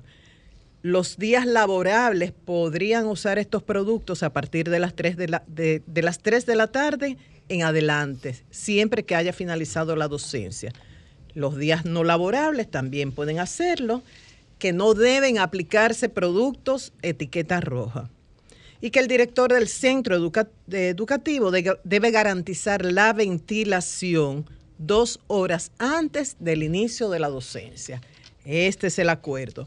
Y perdónenme, yo voy a citar los nombres de la gente que, firmó este acuerdo porque debe haber una responsabilidad eh, del cumplimiento, de qué se va a hacer, de investigar, de la sanción, porque no es firmar un acuerdo y punto. Por el Ministerio de Educación, Diego Bautista, por la Asociación de Padres, Madres y Amigos de la Escuela, Eurídice Yauger por el Distrito Educativo correspondiente 0705, Berenice Castellanos, la Asociación de Parceleros o Euclides Gutiérrez, tiene el mismo nombre. El presidente municipal del ADP, Robert Frías, con él hablé y es una persona, un líder responsable y voy a ofrecer detalles importantes que me dio. Eh, gerente agrícola de la sucursal de San Francisco, María Martínez, del Ministerio de Agricultura, de Agricultura Leoncio Radamés, del Ministerio Público Juan de Dios Rosario, del Ministerio eh, por, por el Salud Pública a nivel provincial, la doctora Yadelín Veras, por la Procuraduría de Medio Ambiente, Eduardo Antonio Lora, y en representación de los estudiantes, Suali Fer Almanzar. Espero haberlo pronunciado bien. Entonces, como les decía, hablé con Robert Frías, que dirige el ADP en el área. Entonces, él me dijo, que el que era director provincial de salud ahí en Duarte, que ahora es viceministro de salud, dijo que la intoxicación fue por inhalación de mocap. Esa es una información que nos ofrece Robert Frías, MOCAP. Y entonces que el director regional de Agricultura, Fran Ventura, dijo que esto se usa en las plantaciones de plátano. Repito, el doctor Luis Rosario Socias de Salud Pública dice, fue esta intoxicación por inhalación de MOCAP. Y el de Agricultura dice, esto se usa en plantaciones de plátano. Entonces, ¿qué es lo que hay que hacer? Por lógica. Yo ni soy experta en esta área. No, pero por lógica. Oiga, cerca de esta escuela, ¿qué plantaciones de plátano hay? Buscar, y ahí en Colón, ¿cuál es la plantación que está? La de Andrés Bautista. Entonces, ¿qué tiene plátano? Yo creo que lo más lógico, uno como periodista, yo no pude conversar con él anoche, pero es hablar, ¿ustedes están utilizando mocap en, en, en su cultivo de plátano? ¿Usted está cerca de la escuela? Sí. No. ¿Qué pasa? Pero lo importante es investigar. Vamos a dejar que se sigan intoxicando estos muchachos. Las imágenes son conmovedoras. Por respeto a estos menores de edad, por respeto a su familia, no la vamos a mostrar, pero yo vi estas imágenes de estos niños y de estas niñas y esto no se puede repetir. Entonces, los que firmaron este acuerdo, que investiguen, que averigüen, que hagan algo. ¿Qué quieren? Muertos para actuar. Y ya finalmente, eh, Pedro Jiménez ha estado hablando también desde hace mucho tiempo del problema del agua. Y es cada día uno recibe una denuncia nueva. Ayer se comunicaron conmigo personas de la Junta de Vecinos de la urbanización Real Renacimiento. Dicen que tienen tres meses sin agua. Me enseñaron una colección de recibos de camiones de agua que han tenido que comprar a dos mil pesos cada uno. Dice, y lo peor es que estas personas que distribuyen el agua ahora mismo están trabajando para la casa hasta las 4 o 5 de la tarde. O sea que a partir de esa hora uno se pone en una lista de espera a ver cuándo les puede llegar. Me dicen que, bueno, durante estos tres meses han hecho gestiones, se comunicaron con el ingeniero Salcedo, destacan el trato dado por el ingeniero Salcedo. Dice, un señor muy, dece- muy decente, decente, responsable y que de una vez se responde. Que fue una brigada, picaron, ellos decían, no, no es cuestión de picar, es que abran la llave, que abran la válvula, que nos llega, que nos permita recibir agua. Dicen, todos los sectores a nuestro alrededor, los cacicazgos, Bellavista tienen agua, pero nosotros no. Entonces ellos dijeron, que le dijeron de la CAS, no, es que no hay suficiente presión. En definitiva, tienen tres meses comprando camiones de agua a dos mil pesos cada camión y están desesperados. Si digo esto de la urbanización Real Renacimiento, Pedro ha hablado de muchísimos sectores y este es un problema. Se ha hablado de sequía, es cierto, pero de lo que ellos se quejan, no nos pueden mandar agua dos o tres horas para por lo menos recoger un poco. Con esto termino, Julio. Cambio y fuera. La noche a mí me dijo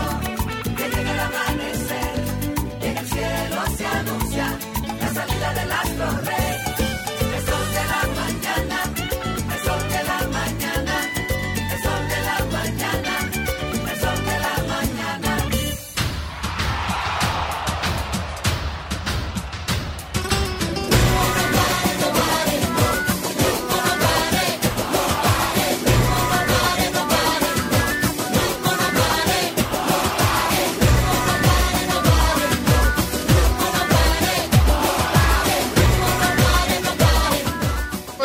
Jorge Rolando Bauer está con nosotros. Buenos días, Bauer, ¿cómo estás? Buenos días, Julio. Buenos días, compañeros. Excelente. Estoy casi, casi preparado para eh, degustar un café. Qué bueno. Tomar, tomar un café entre amigos es, es un placer, solo equiparable con el momento en que uno comparte una copa de vino. Lo que pasa es que una copa de vino a las ocho y media de la mañana No, no, no, no procede. cuadra, no. no. procede. Pero un Digo, café en un ambiente distendido, en un ambiente que nos abre la posibilidad de llegar al país, eh, es un privilegio.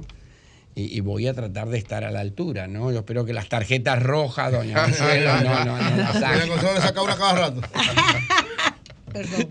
Pero si ustedes me permiten, eh, quiero compartir una, anécdota, porque dice, ¿qué hacemos los adultos mayores? Eh, recogemos testimonios que a veces eh, son risueños, otras veces son dolorosos, y, pero nos muestran la realidad de la vida. La semana pasada fuimos a Santiago, una competencia, un lugar muy bonito, gente muy linda, y un par de niños eh, se acercaron. Claro, yo voy a la competencia con la escuela a dirigir con pantalón corto, todo transpirado. Se acercan dos muchachitos, eh, fresquitos, y uno le dice al otro, este es el del mundial. Eh, este, eh, y el otro, más fresquito, el mardito, eh, le dice, no, este, este es un viejo, este no es. Eh, bueno, el viejo era yo. Entonces, entonces uno dice, ¿hasta cuándo vamos a estar en este ejercicio de intentar comunicar pasión? Y me voy a aferrar al pastor para recuperar lo del libre albedrío. Libre albedrío. Y el libre albedrío nos dice a todos y cada uno de nosotros lo siguiente. Nos levantamos, nos despertamos y tenemos la primera opción. Seguir durmiendo para seguir soñando. Pero tenemos la segunda opción. Nos despertamos, nos levantamos, nos ponemos la coraza y salimos a la calle con la firme determinación de alcanzar nuestros sueños. Determinación y fe. Entonces, después del café, yo voy a intentar alcanzar el sueño de comunicar. Ay, ey, pero un poeta, un poeta. Muy bien. Y vamos a recuperar, el tema es un tema de superación. Mujercitas, yo estoy seguro que María Elena en algún momento la leyó. Todos, todos. Era, era una... Luisa M. Alcott. Sí. Lectura Tremenda, obligada. tremenda. ¿De Bueno, qué en es secundaria tuvimos que hacerla, hacer un- un- una investigación y un trabajo sobre eso. Y Eh, luego la vimos en película. Nosotros era obligatorio. Obligato- Nosotros también era obligatorio en secundaria. Eh, Las Luisa, bibliotecas físicas de antes de los colegios. Luisa Alcott, 1868, hace 155 años. Y Narra, haciendo- y están haciendo la película todavía. No, han hecho varias películas. han hecho varias películas y- Están haciendo otra Todavía, versión. todavía. y narra la vida de sus cuatro hijas, que es una especie de superación de estas niñas en una época En un posguerra, posguerra civil americana, donde las niñas rompían con los esquemas. Así es. ¿no? No eh, se conformaban con responder a lo que la gente esperaba. Es decir, crecían, estudiaban, madres, parían, esposas, punto. Y ya. Una quería ser escritora, otra quería viajar. Entonces, esto como referencia de superación y la uno ahora con el fútbol femenino, porque dentro de 70 días en Australia y en Nueva Zelanda se va a disputar la Copa Mundial de Fútbol Femenino. En el otro lado del mundo. Van a participar por primera vez 32 selecciones. Wow. Y una de esas selecciones es Inglaterra, que es la campeona de Europa. Y entonces, en Inglaterra se produce precisamente lo que motiva todo este recorrido casi histórico. Cuando llega la Primera Guerra Mundial, vamos a ubicarnos en 1913, 1914, 1915, hasta el 18, los hombres ingleses y todo el Reino Unido tuvieron que desplazarse al frente de batalla. Así es. Estábamos en pleno desarrollo de la era industrial. No podían dejar de producirse, entonces las mujeres pasan a ocupar los puestos de trabajo de los hombres. Así es. Pero no solamente tenían que trabajar. En los momentos de ocios que hacían, comienzan a fumar, había que esparcir, y comienzan A jugar a jugar fútbol. Pero lo hacían de tal manera, con convocatoria tan importante, convocaban a 30, 40 mil personas que pro- generaban dinero. Un dinero que estaba destinado a fines humanitarios. Cuando termina el conflicto bélico, llegan los hombres y ¿qué dicen? "Eh, no, papá, esto es competencia desleal. ustedes es para afuera que van. Empezaron, empezaron sutilmente a no prestarles los terrenos de juego, empezaron sutilmente a, a- hacer sugerencia que la mujer por cuestión física no podía participar, hasta que se olvidaron las cosas sutiles y se emitió una ley donde se prohibió la práctica del fútbol femenino hasta 1970. Increíble. Wow, increíble. Estamos hablando- Por décadas. Hasta 1970. Estamos hablando de Ustedes 1920, 50 años, 50 años. Y estamos hablando del país que hace una semana se siente orgulloso de haber coronado a un rey. Así es. Ustedes ven. Después, después de ese indignante mal, No, y que duró, indignante que duró 70 años con una reina. No, entonces uno dice, pero yo prefiero ser isleño, subdesarrollado, pero sensible. Y ahora la historia de superación, Julio, es que la fuerza del deporte y la- el cariño y las condiciones de las mujeres inglesas por el fútbol ha sido tanto que han recuperado terreno perdido, son súper profesionales, convocan a más de 80 mil personas a los estadios. Es decir, un partido de fútbol femenino convoca 80 mil personas. ¡Wow! Mire, increíble. Forman la selección nacional y como coronación, la máxima autoridad del fútbol inglés, de Football Association, que es la primer federación de fútbol creada en el mundo en 1863, adivine usted quién la está ejerciendo. ¿Quién? Una mujer. Una mujer. Una mujer dirige el fútbol en. Una mujer y, claro, todo este recorrido que hemos hecho a través del balón para confirmar que nada es imposible. Que tenemos derecho a perseguir nuestros sueños. Que tenemos derecho, es más, tenemos el deber moral de despertarnos y no volver a dormirnos. De despertarnos y salir a la calle con la firme convicción, todos y cada uno desde nuestro púlpito. ¿Qué tú haces? ¿Eres mecánico? Fantástico, viejo, tú eres un buen mecánico, tú solucionas problemas, tú eres comunicador, di lo que tienes que decir. Y los futbolistas, obvio, eh, tenemos que hablar de fútbol, ¿no? Y eso es lo que intento hacer aquí. Bauer, hablemos un Wow, es un honor de- compartir sí, con Bauer Qué este bueno, qué bueno. Del- Qué duro del- este tipo, de, nuestra participación en el Sub-20. Perdón, Julio, antes de pasar el cambiar de tema. En República Dominicana, ¿hay fútbol femenino Sí. y hay posibilidades Sí, sí, sí, de consolidarse? claro, la hay, De cons- la- de- lo- lo Hay, hay. eh, es emergente, siempre se ha jugado, la gente de la UAS han sido los pioneros. Los, los- los Eh, colegios lo promueven bastante. los- en los eh, colegios se juega pero mucho. se juega, se juega. Pero yo digo profesional. ¿hay? No, no, profesional Ah, no, profesional no. Profesional todavía no. No, no llegamos a esa... eh, estamos en ¿Qué una evolución. ¿Podría darse pronto eso? Es un proceso. Es un proceso, yo creo que primero tenemos que consolidar lo que es el fútbol eh, masculino, tenemos nueve años de liga profesional, pero eh, yo no sé si ustedes sabían que hay colegios privados que le dan becas a niñas futbolistas del interior del país para incorporarla a sus planteles porque son buenas futbolistas. Sí, los colegios privados usan, practican mucho Entonces, el fútbol, fútbol. femenino, el fútbol femenino. uno dice, sí, sí. uno dice un colegio visto el básquet. privado. no No, el fútbol también, mucho. El, básquet sí.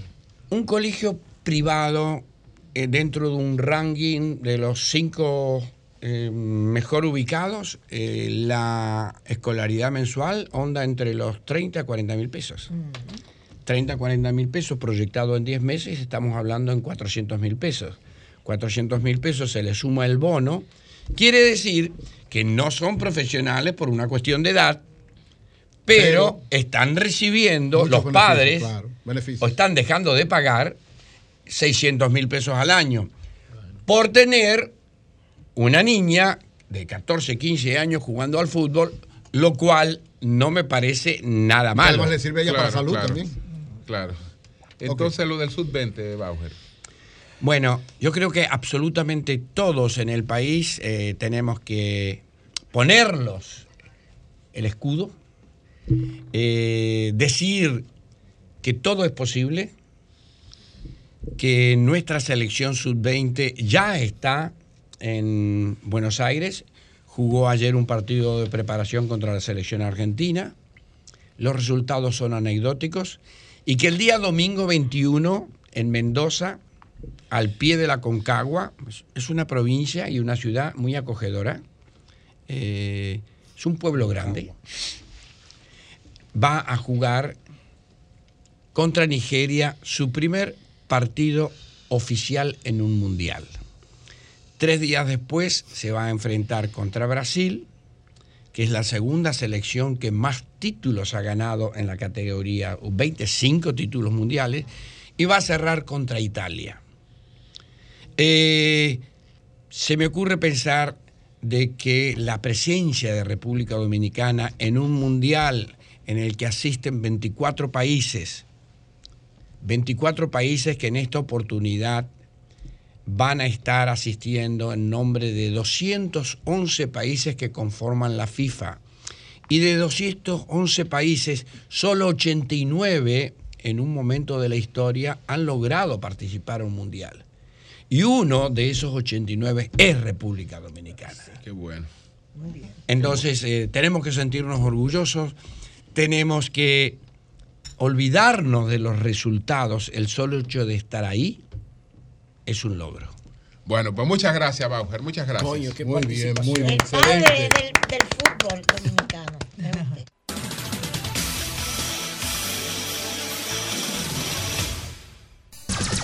Son 106.5. Son las 8.50 minutos. Buenos días, José. Adelante. Bueno, nada, gracias Julio. Feliz inicio del fin de semana. Que lo pasen bien. Recuerden que si se planifican pueden sacar mejor provecho de los días no laborables eh, cada cinco días. Miren, yo quiero sumarme al, al planteamiento de Julio de que yo no sé quién es que entrega el premio de periodismo. Yo, yo creo que es el Ministerio de Educación que lo entrega. No, este es, eh, es el, eh, de, eh, la, el Colegio de Periodistas, conjuntamente con el Ministerio de Cultura, El Ministerio de Educación. de eh. Educación. Sí, sí. Ahí- y, Sí. y el Colegio Dominicano de Bueno, Periodistas. yo, yo estoy de acuerdo con que lo que dice Julio, Es que a don Álvaro Sí, señor. Y yo pienso que a Doña Consuelo también.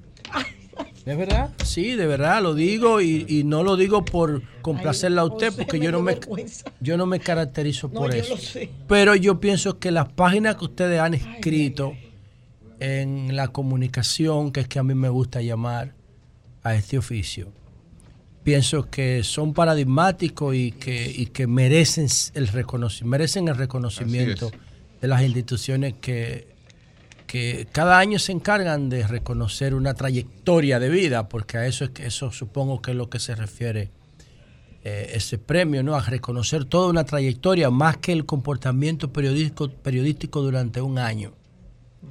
Entonces yo pienso que don Álvaro es un símbolo de la comunicación moderna en República Dominicana. Totalmente de acuerdo con ese comentario de Julio. Totalmente. Y yo pienso que Gracias, don Julio, Álvaro y Consuelo merecen ese reconocimiento, más allá de cualquier prejuicio y de cualquier disparate y resentimiento.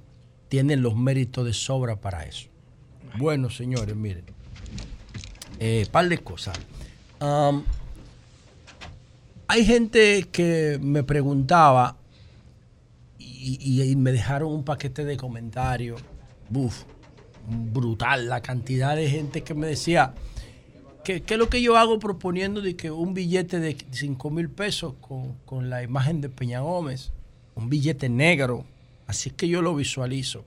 Bueno, y entonces, ¿de dónde yo saco eso? Yo no me lo inventé. Yo lo que estoy haciendo es eh, retomando o tratando de traer a mi país algo que pasó en Estados Unidos en el último gobierno de Barack Obama.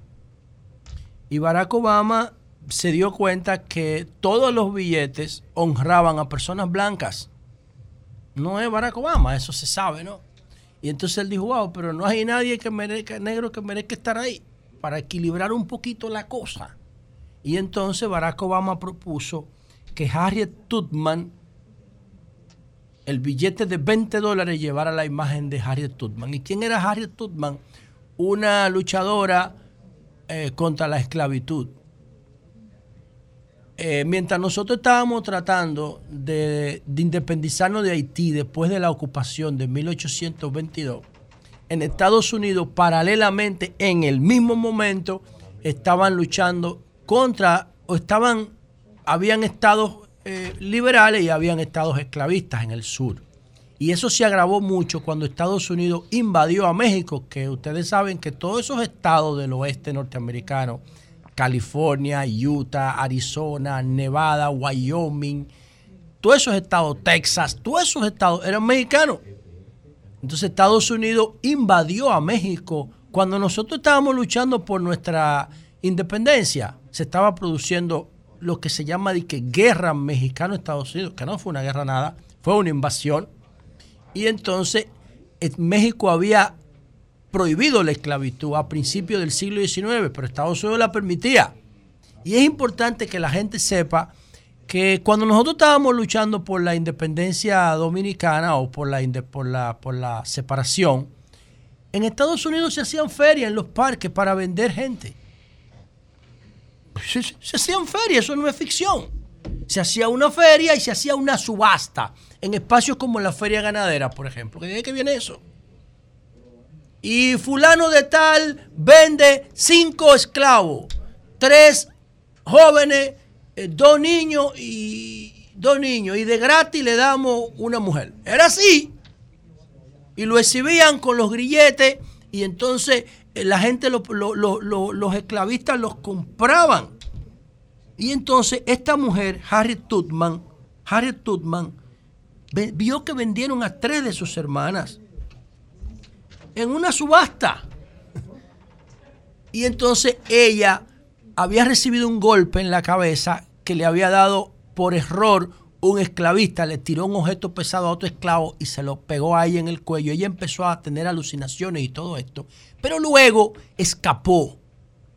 Escapó hacia Canadá, tratando de llegar a Canadá. Y luego de que escapó, empezó a ayudar a escapar cientos de personas. Empezó con su familia. Se metía por un ferrocarril subterráneo que había. Y logró liberar a tanta gente que le pusieron el nombre de Moisés a Harry Tubman. Es una obra bellísima.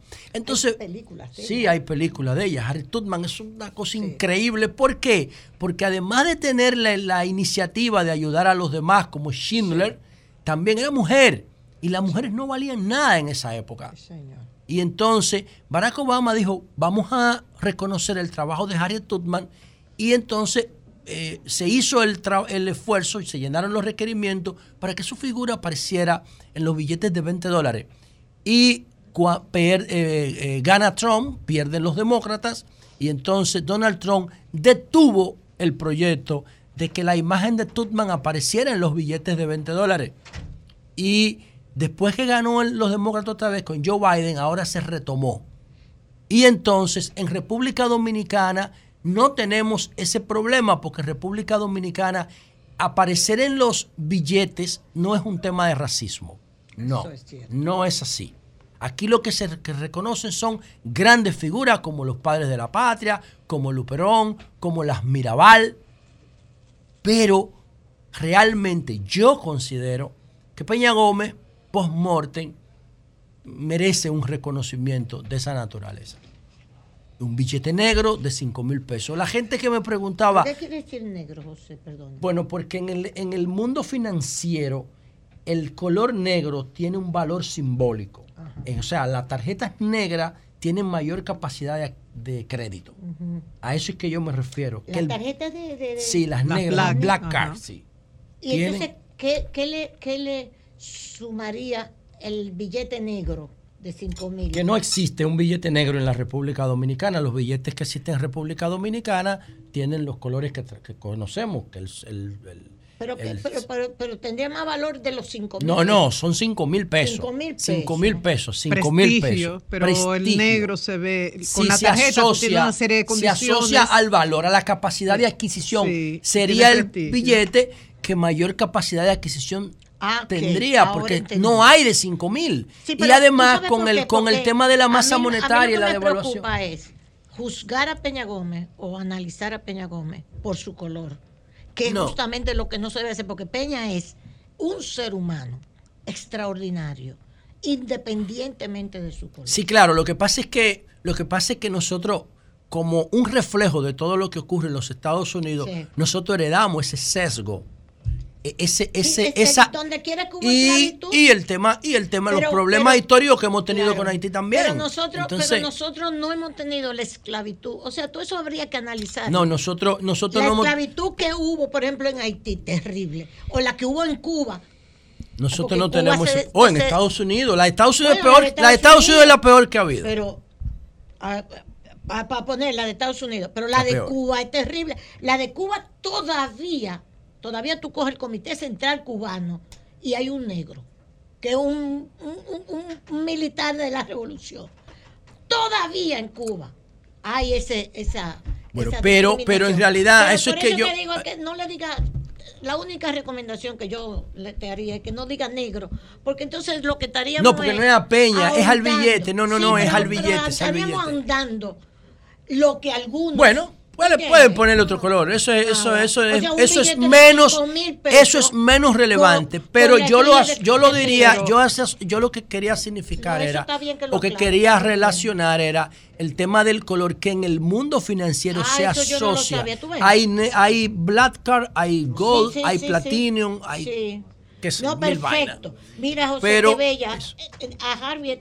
Ese es. Harriet Tubman, ese es ella. Se- lo único que se ha hecho sobre ella es una, un sello postal. Sí, pero se va a poner Pero ahora, ya poner Biden retomó el proyecto de Obama que Trump lo había, eh, lo, lo había pospuesto hasta el Dice que es la 2028. primera mujer negra, Claro. mujer y negra, dos discriminaciones encima, Consuelo, eh, la- en Estados Unidos, que eh, Tú sabes la- que le- le la, hizo un la sello propuesta postal. de la luz a mí me encanta y a mí no me hace ruido lo del negro. O sea, yo recuerdo con el orgullo que Peña Gómez hablaba Claro, de que pero, este pero negro sí, pero se por eso pasea mismo. por- pero eh, y- pero y se hay codea algunos, con los líderes Pero de hay Europa. algunos, hay algunos que sí. ah, Dímelo a mí que me casé con un negro. Ok, porque yo estoy hablando de una gente que se casó con un negro cocolo. ¿Tú ¿Entiendes? Entonces, Pero- como hay algunos aquí y fuera que todavía pueden tener los prejuicios con el negro, yo lo que quisiera es que ese billete de 5 mil pesos, que estoy totalmente de acuerdo con José, porque ha sido el líder popular más importante de este país. Yo creo que como No muchos que nos sentimos negro, orgullosos explicó. de haber Gracias. tenido un líder como lo- Peña Gómez. Si muchos nos sentimos orgullosos de nuestra negritud, porque todos lo tenemos. Yo en Bueno, varias partes de mi cuerpo tengo herencia. Sí, pero tú sabes lo que yo estoy diciendo. Sí, Dice- pero hay que hablar de eso claramente. Para el que, que se no- molesta o que no, no, interprete no. que se vaya Lo que para hay que allá hablar de. Peña Gómez, líder popular más importante que ha dado este Yo, país. yo En quería, yo quería explicar eso porque hubo gente que evidentemente Sí, no lo entendió, No lo lo vi en los comentarios y esta es la semana de, de eh, de que se conmemora el fallecimiento de Peña. Esto debe tomarlo su familia, que está en el poder. No, Eso es- parte, eh, parte. no, no, no, está en el poder. Yo No. pienso que... Parte. No, no, no, no, Parte. no, no. Fran no- no, eh, No, no, pero voy al punto. Yo no me refiero. Sí, pero yo más que la familia de Peña, su partido. Porque Ah, el PRM está compuesto en un 90% del PRD, del Claro, PRD histórico. claro. Y entonces tienen que reivindicar a Peña. Y, Y no, y eso que yo lo haga no tiene impacto. Ahora, si se organiza, si se organizan y lo, y lo llevan a cabo, bueno, pueden y lo proponen formalmente y se lo plantean a- al Banco Central y al presidente y todo esto, a la Junta Monetaria, se puede lograr. Claro que Eh, sí. Yo pienso, y lo mismo con Duarte, yo pienso que el peso, la moneda de un peso, eh, desde el punto de vista adquisitivo está devaluado, solamente sirve para completar contabilidades y cuentas. No tiene valor, no sirve. Entonces hay que hacer una moneda de 100 pesos con la imagen de Duarte, Muy bien. que sería la de mayor circulación. Porque hay que reivindicar esas personas que sacrificaron su vida por nosotros. Eso, es, tener, mismo. eso es ser agradecido, tener gratitud. Muy bien. José. A propósito de gratitud, en el día de hoy en la Universidad Autónoma de Santo Domingo se va a hacer el, el foro sobre la constitución del 63, que Sí, vinieron aquí los sí, organizadores a sí, promoverla. Eh, eso es a partir de ahorita, sí, a- de- a- ya a la- ahora está empezando de 9 a 12 para Ninfo de Economía, Memoria Democrática, Análisis de la Constitución de 1963 y su legado transformador 60 años después. Eso es ahora, a- empieza ahora en el Paraninfo de, Economía, eh, de. Ciencias Económicas sociales. en la Universidad Autónoma de Santo Domingo. Para que tengan una idea por qué cuando ellos vinieron a promover eso, yo dije, busquen el artículo eh, 37 de la Constitución del 63, específicamente el 36 y el 37. Bueno, ¿qué dice la Constitución del 63 en el artículo 36? La libertad de enseñanza y la ciencia como fundamentos básicos de la educación, que el Estado tenga a su cargo la organización, inspección, vigilancia del sistema escolar en orden a procurar el cumplimiento de los fines sociales de la cultura y la mejor formación intelectual, moral y física de los educandos o de los estudiantes. Artículo 37. El magisterio queda erigido en función pública y en consecuencia los poderes públicos se hacen responsables de la elevación del nivel de la vida de cada maestro, de manera que éste pueda consagrarse al ejercicio de su elevada misión sin presiones de economía, sin presiones morales, sin presiones religiosas y sin presiones políticas y que el Estado proporcione gratuitamente a todos los habitantes del territorio nacional la enseñanza primaria y secundaria, la enseñanza primaria declarada obligatoria para todos los residentes en el país en edad escolar. Eso era, esa es la semilla del desarrollo de Y esa cualquier es la país. semilla del golpe de Estado de Juan Bosch. Que la iglesia participó en ese golpe de Estado. Ahí está. Ahí está. La educación La basada en ciencia, Y sin no- presión política la- ni religiosa, ni, ni Ahí está la semilla de decirle comunista a Juan Bosch. Entonces, por eso, Y darle el golpe por eso- que la iglesia católica participó. Y le voy a decir algo a los que están en el paraninfo de, de la Facultad de Economía de la UAS. Eso no puede quedar en un recordatorio. Eso, los que piensan así, que nosotros podemos tener una constitución que, que nos conduzca al desarrollo, tenemos que organizarnos, no quedarnos en un, en un foro desechable que cuando mañana o pasado ya nadie va a hablar de eso. Hay que organizarse, que ahí yo le doy su reconocimiento a los que promueven el pensamiento de derecha o conservador, como le quieran decir, son más militantes, se organizan, creen en su causa y eso los lleva a conseguir más fácil o de mejor manera sus objetivos. Por último, por último, bueno, le estoy escribiendo, le estoy escribiendo a Emilio López, pero no me ha devuelto. ¿Por qué le estoy escribiendo a Emilio López? Porque Emilio, yo tenemos una estima recíproca. Y entonces me está llamando la mamá de Tamara, la compañera sentimental de él. Que han hecho un tollo. Nos Bueno, está. sí, nos está escribiendo al programa. Ella quiere una participación. Sí. Y yo le estoy diciendo a Emilio, si usted está cerca de él, dígale que yo le estoy escribiendo, que me devuelva, porque me gustaría que él escuche lo que ella va a decir y todo eso. Un asunto de consideración con una persona que yo considero mi amiga. Y esto es por el video que se hizo viral de Tamara y de Emilio, que llamaron a la policía, que llamaron a la- a la- al departamento de... ¿Cómo se llama la amiga tuya, María Elena? De la dirección de, La dirección de, eh, contra la violencia contra hacia la, violencia mujer de Ana Andrea Villacamacho. Andrea Villacamacho. un video diciendo que era un y que llamaron social. al 911 y después que 911. se dio todo ese proceso de denuncia, entonces ellos hicieron otro video diciendo que era un experimento social. Lo que dice la mamá de Tamara es que no es un experimento. No, no, es que no lo es. No lo es. No es que no hay es. un Ya Tamara proceso lo dijo, ya Tamara lo que dijo. hay un, hay un proceso verdad. hay un proceso de investigación, pero ella quiere darnos los detalles. Que lo- eso le, le dijimos. Quiere hablar la madre. Sí, exactamente. Entonces, Nosotros le dijimos, ella me escribió, yo le dije, después de decirle pero- que fuera a la cuestión de Vamos a organizar dijo su que ella Ok, quería... va- vamos a organizar la participación y así. Que Ya hay un llamara aquí problema para de enga- de organizarle su participación. también. Bueno, por último, el- señores, porque están engañando a la gente ahí. por último. qué? Crear un video luego de tú haber eh, expuesto una realidad, ¿eh? Y luego crear un video. ¿Y quién creó el video? Hoy hicieron un video diciendo que era un experimento Pero, social. no es, pero aquí el problema, el, el problema no es que engañen a nadie, el Sí. problema es que se engañen el ellos mismos y no admitan que tienen un problema. Si hay una violencia real, Claro, ella el está es dentro que de ese círculo. está dentro de ese círculo, Y una de las y eso- etapas es negarlo. Eso, eso no Es se, el gran- Eso no se sabe cómo reaccionar realmente. ¿Cómo terminaría y eso? ¿Cómo terminaría? reaccionar ante la amenaza. Ella dijo que le están amenazando. Por eso le dijimos a la mamá que venga al programa para que ella explique.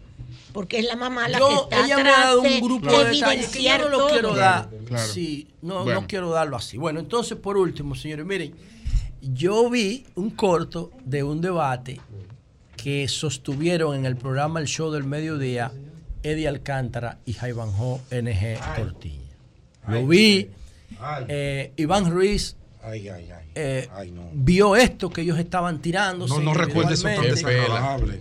Y entonces, Qué ¿qué, hizo? le Les dieron. ofreció la plataforma para un debate. Lo que nosotros debemos hacer aquí, que tengo mucho ¿Y qué tiempo pasó? ¿Pero Ya pasó ahí bajó, algo? abusó. Bueno, el tema es que el, el te- ¿Cómo así? Ah, Ahí el bajó, tema era- abusó. El vaina, tema del debate. Abusó. punto de vista, Ay, yo creo que baby. lo comió. Abusó. ¿Quién se comía a quién? Pero- Espérense. ok, Eddie pero vamos a terminar. el Adelante. tema del debate era el aumento de los precios ¿El de productos de primera que necesidad. ganó Eddie. Entonces Eddie dice que no, que no hay un desbordamiento de los precios y que los, los dominicanos con lo que ganan pueden comprar los productos de primera necesidad. Y Jaibanjo ONG, que es el- uno de los líderes Economista, economistas del, del partido de Leonel, de la Fuerza del Pueblo, decía que no, que aquí hay un aumento desbordado de los precios de primera necesidad. ¿Qué pasó? Bueno, Iván Ruiz aprovechó el momento, mm, mandó a la calle un reportero, hicieron conteo de precios y al final la gente decía que los precios estaban caros. Y eh, en el debate, ¿Los precios desde mi percepción, Claro, yo bien. creo que ahí va. creo que Jaibanjo lo- se llevó la mejor parte. Ahora, mi reflexión final es la siguiente. Yo creo lo mismo. Yo pienso que independientemente de los resultados, Eddie Alcántara cayó en un gancho. Eddie es un buen polemista, es comunicador y abogado, es un buen argumentador. Yo lo conozco, somos amigos. Sí. Pero, ¿qué pasa? Que cuando tú estás en el poder, tú no puedes caer en eso. ¿Y en qué cayó José? Porque En un debate, eh, Pero que- debatiendo una coyuntura que tiene un valor subjetivo muy alto. Claro. El gobierno está enfrentando dos choques externos juntos. Correcto. El- la, la crisis post-COVID, que después del fraude de Baninter es lo más grande que le ha pasado a la economía, catastrófico. Y la crisis de la guerra de Ucrania. Sí. Tú tienes un gobierno subsidiando los combustibles de hace más de dos años. Entonces, tú tienes un gobierno que se inventa cada semana un programa nuevo porque sabe que hay una coyuntura delicada en el comportamiento de los precios, una, una situación delicada. Entonces, yo considero Bien. que el gobierno lo que tiene que hacer, porque hay un valor muy subjetivo en el tema de los precios que a la oposición le conviene asumir ese discurso y esa, esa, esa posición, pero al gobierno no. Independientemente de que Eddie sea Eddie un no gran... Bueno, eh, tenemos que terminar, señores. Eddie, El sol de la mañana. Ramón, buenos días, adelante. Buenos días a mis colegas del programa y a los oyentes en la República Dominicana y el mundo. La temperatura promedio para hoy por los 76 grados estará semisoleado, se sentirá normal la temperatura. Un saludo especial para el activo y reconocido dirigente comunitario Franklin Toribio en Villa González y al señor Antonio Espaillat, no el de RCC Media, el que fue teniente de la policía en Villarreal en los años 70, yo corresponsal, hicimos empatía porque siempre me daba muchas informaciones y desde ahí somos amigos. Ambos son fieles oyentes de este programa en Villa González. Bien, al llegar a su fin este jueves en Estados Unidos el título 42 para la ley de inmigración, que al detener personas inmigrantes eran retenidas en áreas congregadas para su procesamiento, pero este viernes entró en vigor el título 8 de la ley de inmigración aplicable a los inmigrantes que ingresen de forma ilegal a Estados Unidos serán arrestados y procesados para una deportación rápida. Dominicanos con familiares, amigos y relacionados que se mantuvieron por un tiempo en la frontera de México con Estados Unidos tratando de entrar antes de que finalizara la- esta medida este jueves, se muestran preocupados porque no saben la suerte que correrán. En los últimos meses han entrado a Estados Unidos millones de inmigrantes. Actualmente a la Gran Manzana han llegado más de 60 mil, entre ellos miles de dominicanos. El agregado de aduanas y protección fronteriza de Estados Unidos en República Dominicana, Jonathan Mardo, advirtió esta semana que los dominicanos que busquen la vuelta por México u otro lugar serán depor- y, y entren a Estados Unidos serán deportados. Dijo que su país está comprometido con la migración legal ordenada, ordenada y humana, indicando que no es seguro entrar por canales irregulares. El Departamento de Seguridad Nacional de Estados Unidos informó este jueves que las deportaciones de inmigrantes durante los primeros seis meses del año fiscal 2023, entre el 1 de octubre del 2022 y el 31 de marzo de 2023, aumentaron con respecto al año pasado, al expulsar 225.483 inmigrantes, un aumento de 54.787 con respecto a los 170.896 realizadas durante el año fiscal anterior. Por otra parte, la filial del Partido Reformista en Nueva York desmintió categóricamente la pro- proclama de dirigentes del PRM en Nueva York que bajo el alegato han publicado que el presidente reformista en Conérico se había juramentado en el partido de gobierno. Es falso de toda falsedad, dicen los reformistas en documento de prensa, porque nunca fue presidente ni miembro del reformismo. Juramentaron una persona, a Benito Cáceres, no un equipo como dijeran los PRMistas, como se puede observar en el video y foto que han puesto a circular. Esa persona es empleada y amiga del senador por Moca, Carlos Gómez, quien vino desde la República Dominicana a esa actividad y presidió una caravana desde la Gran Manzana hasta Conérico con varios altos dirigentes PRMistas de Nueva York, entre ellos Joana Miranda La Beba, vicepresidenta de la seccional, Moisés Sánchez, presidente de la Juventud, Alejandro Rodríguez Tontón, director de estrategia, Elida Sánchez, enlace con el PRM, eh, y el precandidato a diputado Cirilo Moronta, entre otros tantos.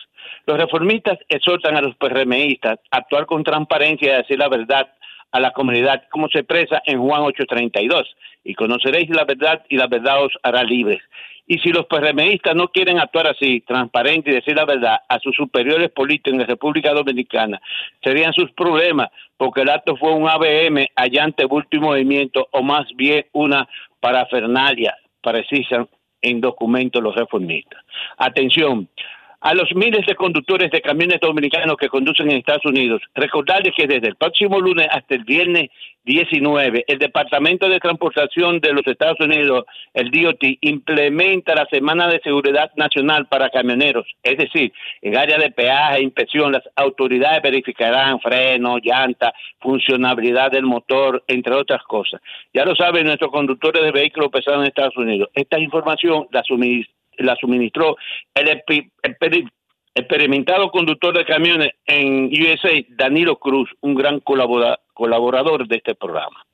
En otra información, las cuatro personas que resultaron gravemente heridas durante un fuego el pasado domingo en horas de la tarde en el cuarto piso de un edificio de cinco plantas en la calle 190 con la avenida San Nicolás en Alto Manhattan fallecieron. Dos el martes y dos el jueves.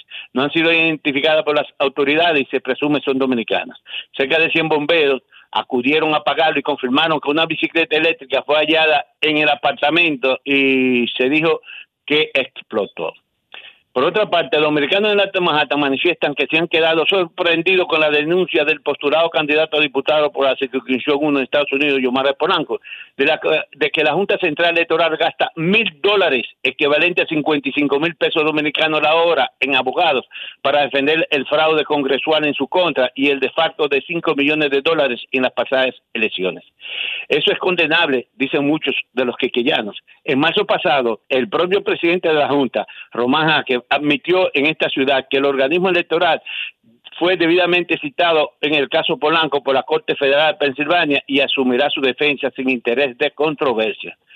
Eh, asimismo, el concejal de Barrio 1 en la ciudad de Patterson, Nueva Jersey, el afroamericano Michael Jackson, quien recientemente denigró la figura de Juan Pablo Duarte al afirmar que su fundador se quitó el color de su piel para traicionar el país, aceptó pedir discul- disculpas como se lo había exigido su colega dominicano Alex Méndez.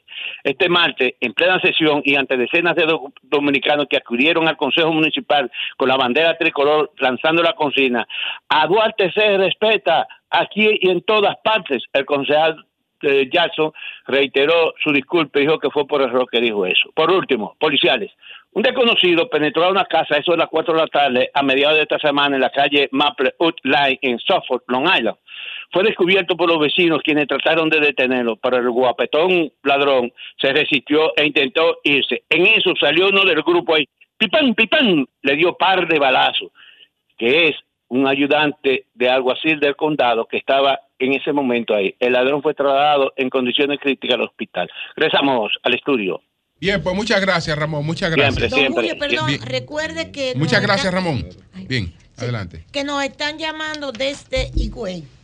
Usted tiene la nota. Ah, falleció un comerciante, un empresario Un de, de empresario higüeyano. Don Isidro Cedeño. Sí. Don Isidro Cedeño. Sí. que falleció en el día de hoy. Parece que era una persona muy querida en. Higüey, muy conocida, don Isidro Cedeño. Así Sí. es que eh, lamentamos, lamentamos esta situación. Cambio y fuera.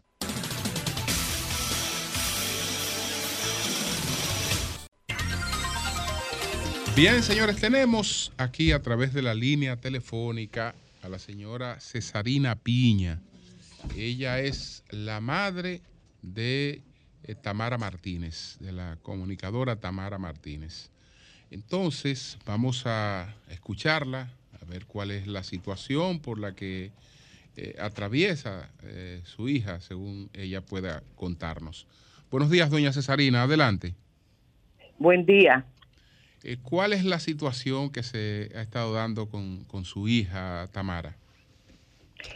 Emilio López, la pareja sentimental de mi hija, tiene ocho años maltratando a Tamara psicológica y físicamente, dándole golpes, quitándole todos sus bienes, todo, y, y torturándola, porque Tamara se le murió su hija, nació y a los dos días murió.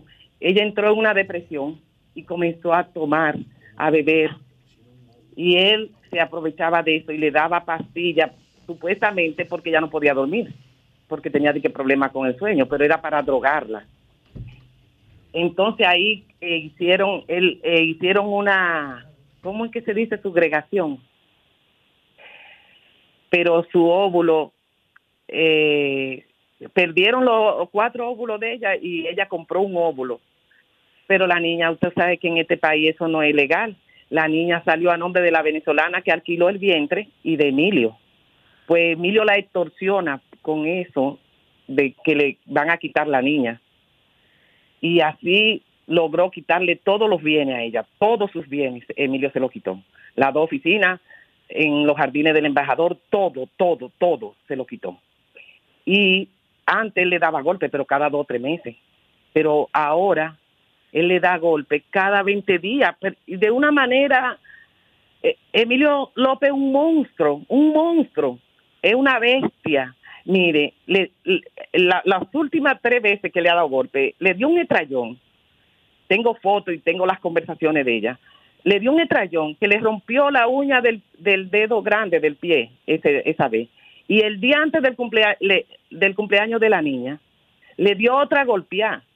Y ya el día del video que usted ve que ella llama, por primera vez llama al 911, así me dio esa herramienta a mí, porque yo no tenía cómo ayudarla. Al principio yo lo que decía que tú eres una sinvergüenza, que tú tienes que dejar ese tipo, porque si ese tipo te maltrata y maltrata a tus hijos, ¿por qué tú estás con él? Pero la psiquiatra me dijo a mí que Tamara está enferma, Tamara está enferma y necesita ayuda.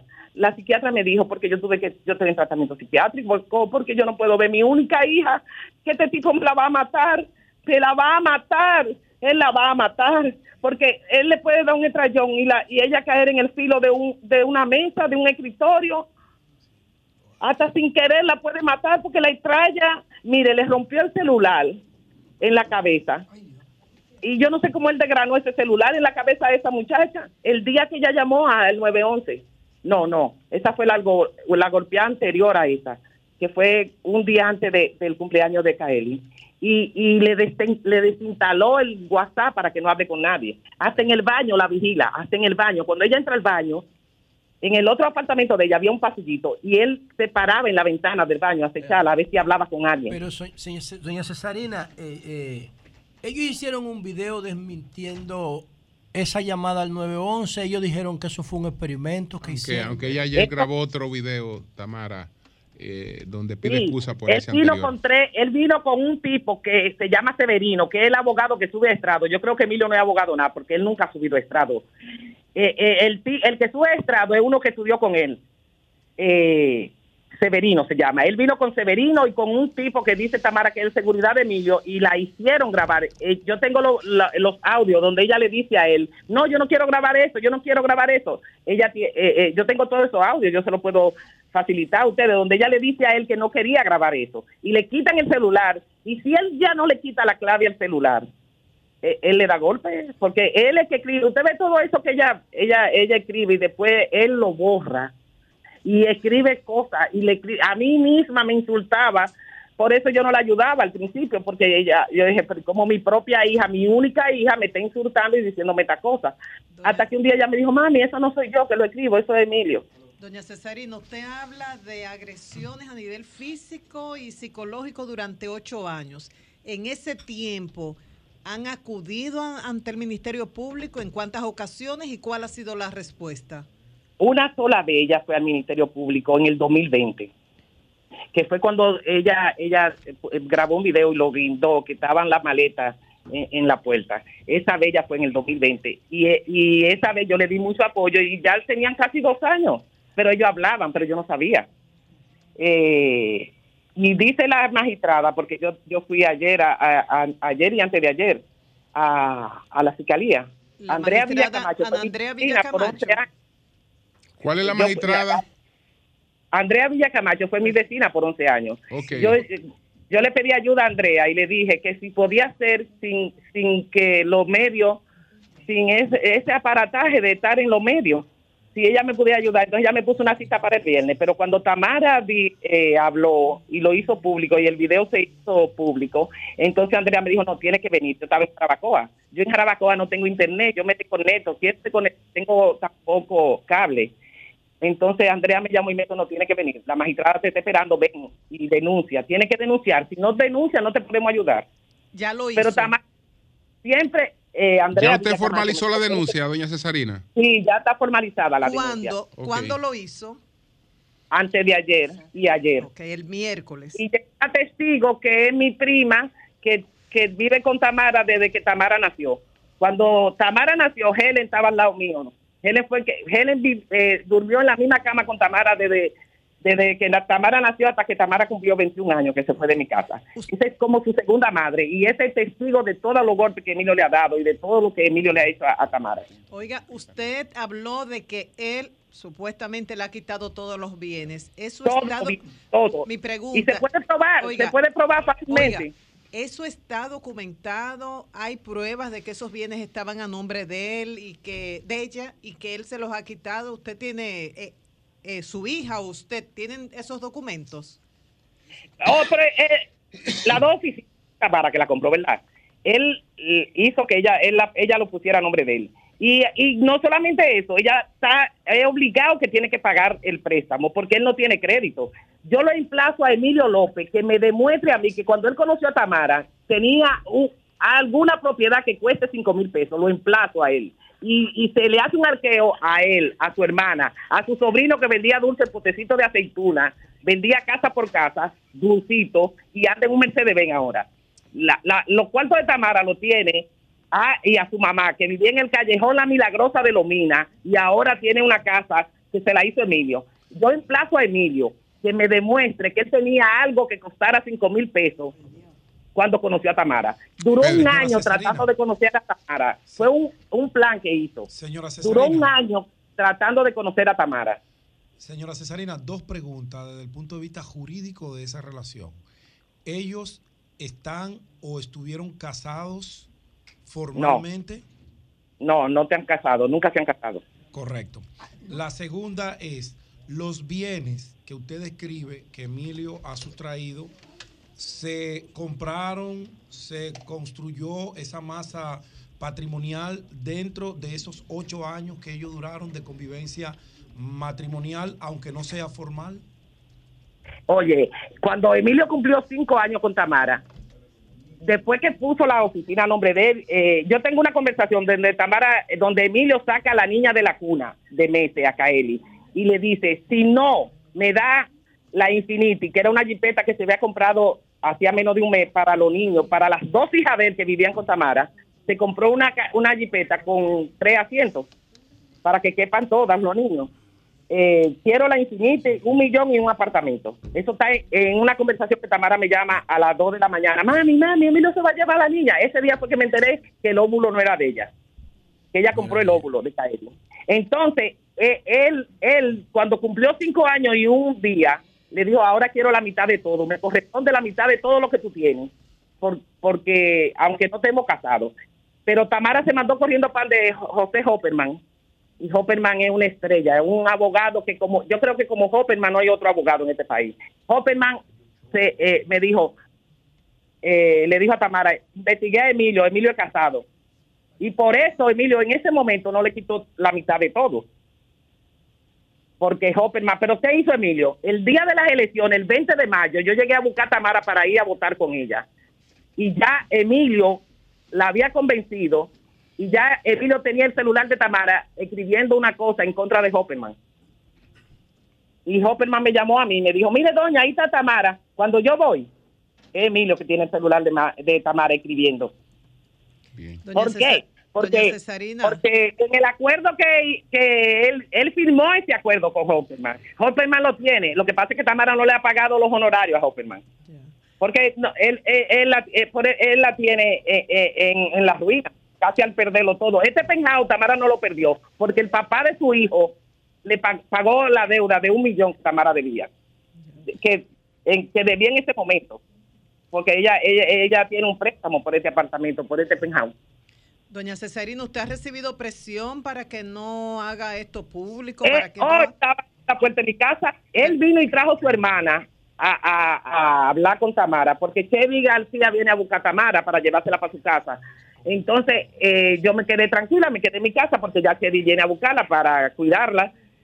Pues cuando yo me llama la, la trabajadora y me dice, eh, Emilio está ahí abajo con la hermana, que para que la hermana suba. Y la magistrada me llamó anoche y me dijo que si Emilio venía, que llamara al 911 porque no había, ella quería mandar una patrulla, pero cuando llamó no había nadie en, en el otra cosa.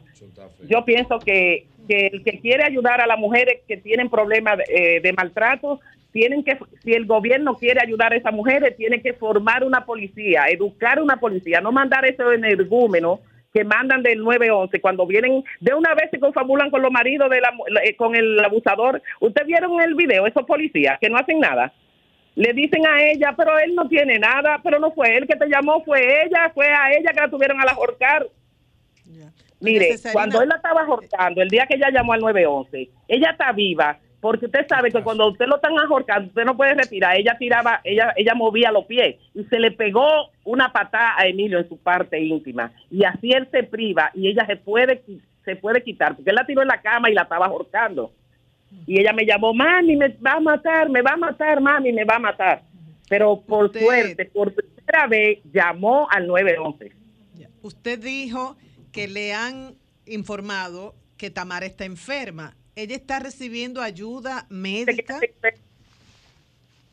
Eh, mire, yo le he internado dos veces en Reno a ella. Yo duré cinco años pagando un extra crédito porque los 28 días que ella duró interna la última vez me costó 600 mil pesos.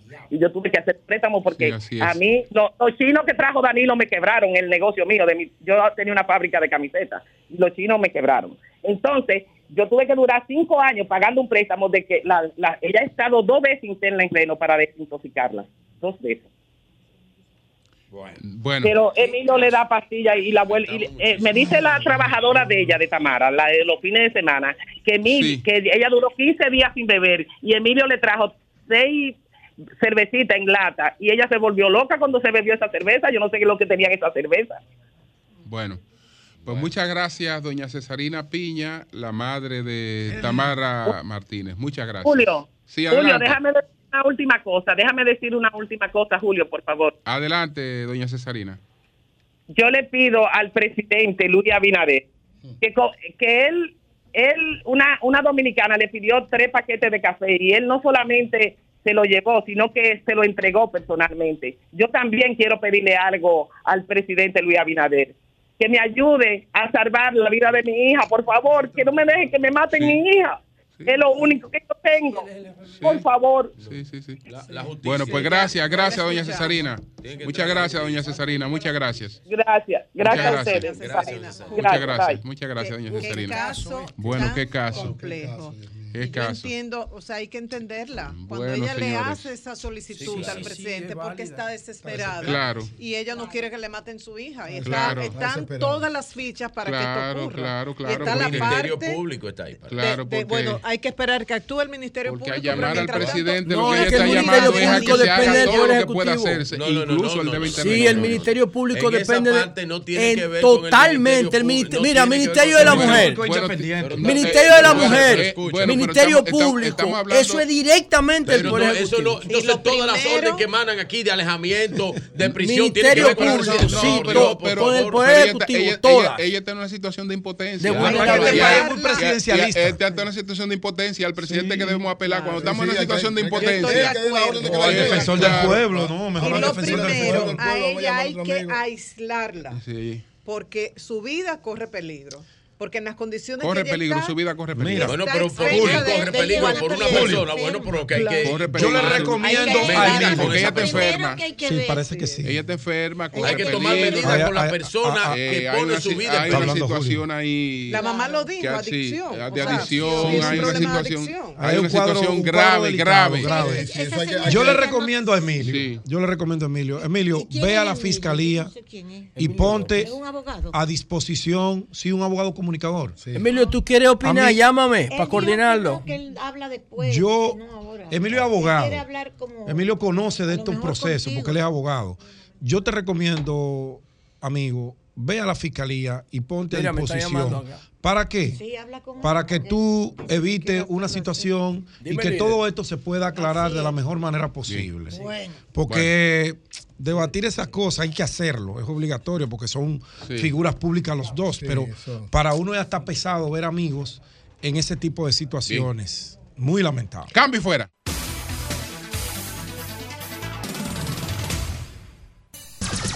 Son 106.5.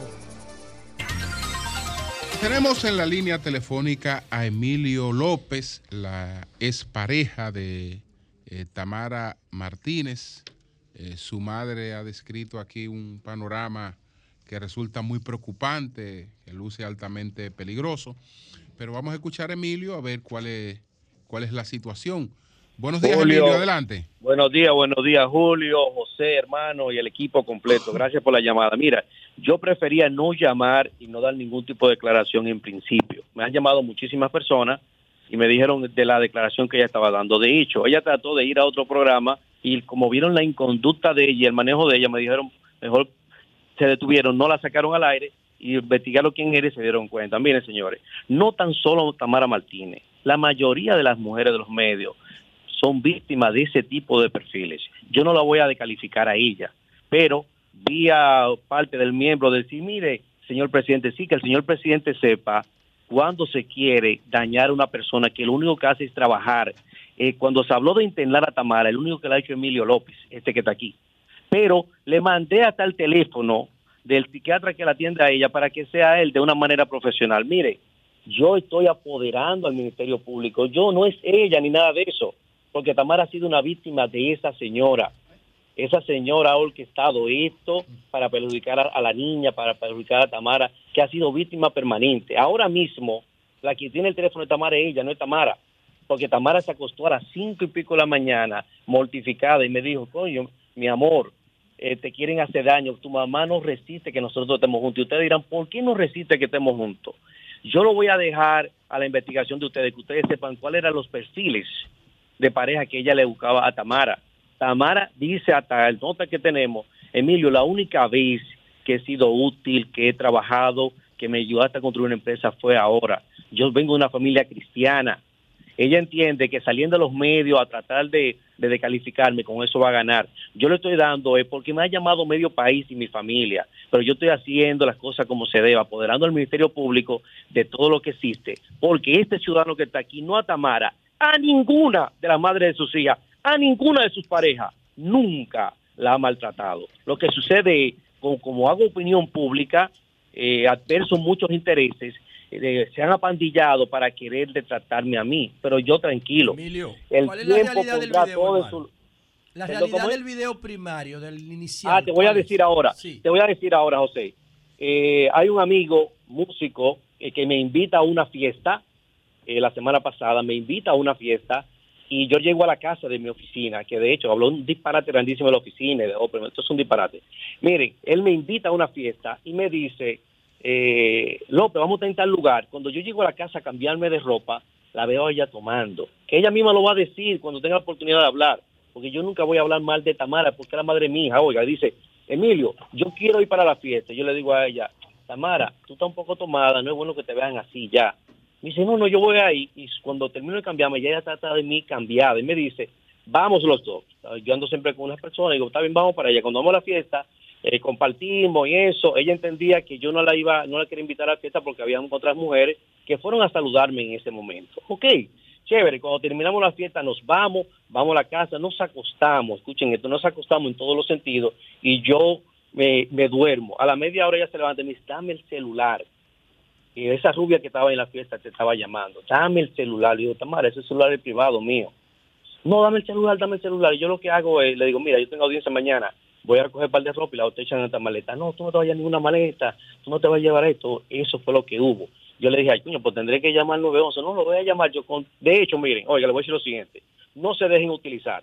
Si el, mire cómo dice esa señora, energúmeno le dijo a, lo- a los miembros de- del 911. Señores, esa gente está capacitados. Si ellos ven cualquier tipo de violencia, actúan. No me hubiesen dejado libre a mí. Ella, la muchacha del servicio le dijo, Don, esa persona no está bien por esto y por esto y por esto, que no tengo que decir ahora públicamente, pero es un hombre de trabajo y un hombre serio, es lo que quiere irse.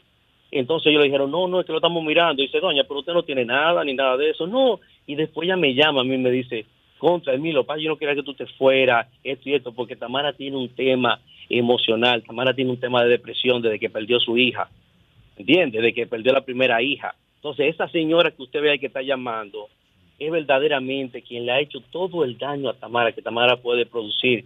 Ella bajó y dijo, mira, hasta que yo no te hunda moralmente, yo no te voy a dejar tranquilo. Porque bueno, nosotros le prohibimos la entrada a la casa, nosotros le prohibimos acceso allá. yo Tamara, escucho- tiene nota, Tamara tiene nota de voz de esa señora deseándole la muerte, diciéndole todo lo que usted no se imagina, pero yo no la voy a descalificar.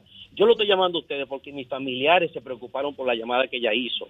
Ahora, otros medios que vieron la actitud de ella, mejor prefirieron ni sacarla al aire porque la vieron de manera personal y es lo que ella representa. ¿Me permite decirle algo? Yo como Sí, periodista escuché a una madre desesperada. En el caso de Sí. Tamara, yo creo que no debemos tomar en cuenta lo que haya dicho o deje de decir, porque es- está enferma, como todos han dicho, y hay que cuidarla. No, pero ahora lo que tenemos que hacer es, por un tema perdón, de prudencia. quiero hacer una pregunta. Sí, la dígame, madre dígame. habló de sus ocho años donde supuestamente Tamara recibió agresiones físicas y psicológicas de su parte y que usted se apropió de todos los bienes que eran de Tamara. ¿Qué puede Mire. decir sobre eso? Mire, algo simple. Número uno, aquí tengo la prueba de que nunca, donde ella mismo un video dice, nunca Emilio me ha agredido. De hecho, ella dice en un video, Pero eso eh, lo dice mira, ella, la- pero, pero pero vamos a lo mismo. Si ella... discúlpeme, pero discúlpeme, tiene que escuchar porque usted me hizo una No, pero pregunta. para decirle algo, no podemos hablar de lo que dice Tamara porque ella tiene una enfermedad llamada adicción. Y esto me atrevo a decirlo porque lo reveló la madre y se lo han dicho a las autoridades. sí, Entonces, sí, con pero- una adicción y bajo amenaza, una mujer dice lo que le obliguen a decir. Ah, No, como ella lo quiera poner, lo quiere presentar a usted. Y le voy a decir algo también con el aspecto económico que es muy interesante. Mire, le voy a decir lo siguiente. Tamara llegó a mi casa eh, sin trabajo, llegó a mi casa eh, con un vehículo financiado que yo le ayudé a pagar. Y a Tamara yo quité una galería de arte y le dije, mira, vamos a poner Ultralight aquí. De hecho, yo tengo todo aquí. Y eso de que de Hopperman, el, el, el acuerdo entre Hopperman y yo fui- fuimos, nosotros que lo redactamos en nuestra oficina. Tamara tuvo diferencia con Hopperman porque Hopperman dijo otra cosa respecto al tema económico que no era, pero fui yo. Tamara no tenía, pero Tamara le dice a usted, yo tengo aquí toda la prueba de todo. Emilio, mire, le voy a decir lo siguiente, le voy a decir lo siguiente ahora mismo para que usted entienda. El hijo mayor de Tamara del hijo mayor de Tamara, no lo sacaron de su colegio en la actualidad. Porque yo le mandé 5 mil dólares para que, para que lo pagaran. Y llorando me dijo, Emilio, en vez de internarme, mejor paga el colegio del niño. Yo voy a durar 15 días sin beber. Pero mira, usted ve eso que yo está diciendo. Aquí yo tengo todos los datos de la muchacha hasta que se fue del fin de semana. Me dijo, Emilio, da pena que un hombre como usted esté viviendo con, con esta persona bajo la, la tutoría de su mamá, de la, de la abuela. ¿Por qué? Porque ya han visto, mi hija me adora, mis hijos me aman, ¿entiendes? Entonces ella al no tener acceso a... Mira, Sí, claro, ya yo envié la mayoría de las cosas y de hecho estoy caminando precisamente para la unidad a ponerme a la disposición porque ellos han entendido Usted va a la que unidad si de la me- Rómulo Betancourt. sí, sí, que sí, que si me ellos han entendido que si me hacen daño públicamente me van a hundir. Mire que, que el presidente, no que el presidente sepa que hay gente que por, por maldad y por intereses son capaces de cualquier cosa. Ahora, le mandé a José la luz, le mandé a José la luz, el teléfono del profesional que la trata a ella, que no lo busqué yo, que no lo busqué, no, que lo, se lo refirieron a una persona cuando yo no estuve con ella. Y como dice ella, Bueno, que en mi ella no enferma, apartamento. no, ella no es enferma, eso no está en discusión. Oiga, Y él no puede hablar No, no es por eso. no, no, Julio, Julio, te digo por esto, eh, Julio. Julio, pero No, no, escucha, no, no, no. no. Es una enfermedad. No, pero escuchen esto, señores, pero escúchenme, por favor. Emilio, y quiero Sí, aprovechar pero Julio, también- escucha esto, Julio. Julio, cuando te digo es el teléfono, es para que él le diga a ustedes quién es el responsable de esa de ese tipo de vida que pudo haber estado llamando Tamara, que al día de hoy no. Ya la- en la unidad de la Rómulo. Sí, Sí, claro, Emilio, claro. Emilio, una, Dígame, pre- hermano. una precisión, como tú has aludido varias veces, que otros medios eh, no lo han tratado el asunto. Mira, aquí no hay un medio que tenga un criterio más profesional para colocar un tema que nosotros. Ese tema, esa, esa, esa dama, tiene un tiempo insistiendo en que quiere ser escuchada. Una, una, una madre que está hablando de una hija que está en grave peligro. Eh, Sí, pero- hasta que ella no lo hiciera como ella lo hizo, y creo que ella lo hizo como de manera muy coherente, muy coherente, eh, pues nosotros no colocamos esa, ese, ese, ese tema en el tapete. Al Ministerio Público, yo le hago un llamado urgente. Que haga su trabajo. esto. Ojalá, Sí, claro. o- ojalá que esto, eh, pues, no sea así, que esto, que esto sea No, diferente. yo quiero, Julio, fuera, Julio, porque- Julio, yo porque, quiero- Escucha, porque- Julio. porque lo que estamos viendo es un asunto altamente peligroso y por Está eso bien, lo Julio, hemos pero yo lo tratado. que quiero es que después que el Ministerio Público haga su investigación allá mismo en el programa, allá mismo en el programa, se den el resultado de la misma. No hay problema en eso. No hay, no problema en eso. Pero te repito, aquí no hay un programa con mayor profesionalidad para colocar un tema que nosotros. Yo no estoy dudando, Julio. Lo que pasa es que yo entendía que a lo mejor ella fue allá y sin ustedes tener ningún tipo de No, no, no. Eso, eso, eso no, es- es- eso no ocurre así. Si ese, si ese tema no, no, no hubiera tocado a dos o tres gente, pero desde hace días con muchísima insistencia y muchísimos datos, nosotros no lo colocamos. Óigame, doctor, es Consuelo que le habla. Sí. Déjeme Hola, Consuelo. esto. Sí. Yo no lo conozco, y excúseme que le diga así de, de- de plano, pero tanto yo como José, y lo sé por José porque lo comentamos, hemos estado recibiendo llamadas para que fuéramos nosotros los que lleváramos a la opinión pública la situación. Y yo personalmente, con asistencia de mi coordinadora aquí, de la chica coordinadora, Denisa, le dijimos, vaya a la Procuraduría, porque ella nos contó todo, ella puede dar fe de esto que le estoy diciendo. Y le dijimos, vaya donde la Procuradora y lleve el caso, que ya ella lo llevó, que lo que quería era que se dijera aquí en el programa. Pues entonces usted tendría que ser la que lo diga, porque nosotros, yo no puedo hacer una cosa que yo ni siquiera conozco a las personas. Sí, yo lo sé, yo lo sé.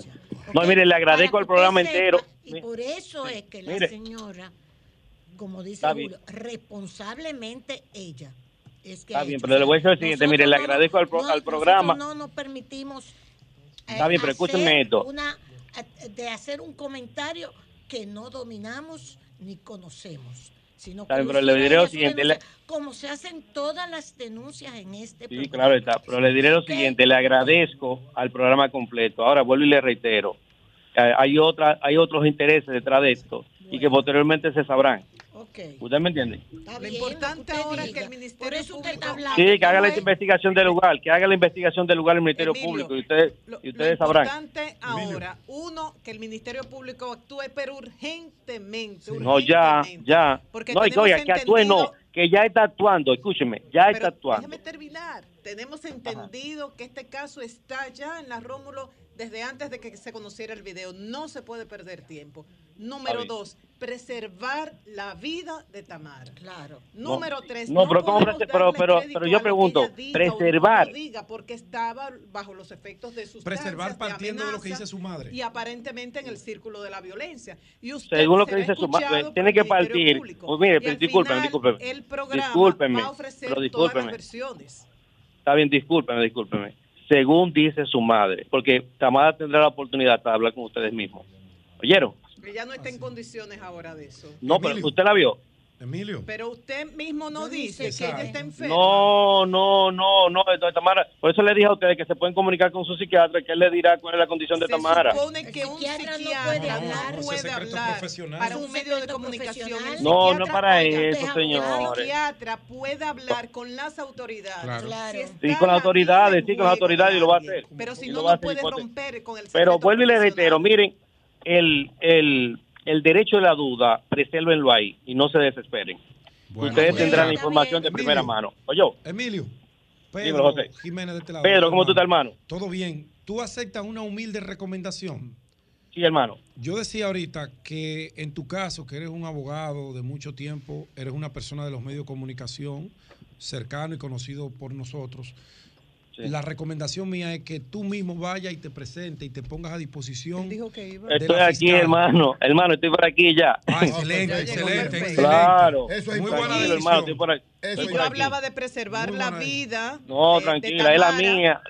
Y No, no, madre. Mire, tranquila, tranquila, no hay que preservar nada. Sí, lo que hay sí, que hacer es la, la cosa de la bien madre hecha. también, porque la madre dijo que tiene pruebas de todo esto y como ella hizo una denuncia muy seria, Ay, bien que la hay que preservar que la la, vida de la madre Claro, también. claro. Gracias a Bien, pues, todos. gracias, y gracias. reiteramos, eh, con la, la- Qué lo que que esto a arroje, se lo vamos a enviar inmediatamente. Gracias a todos.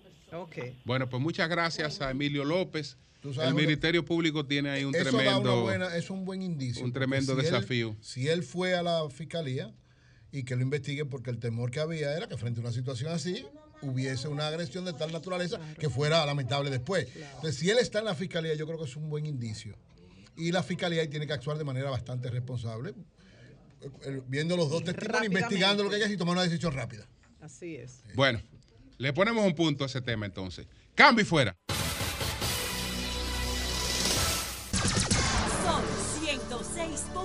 106.5.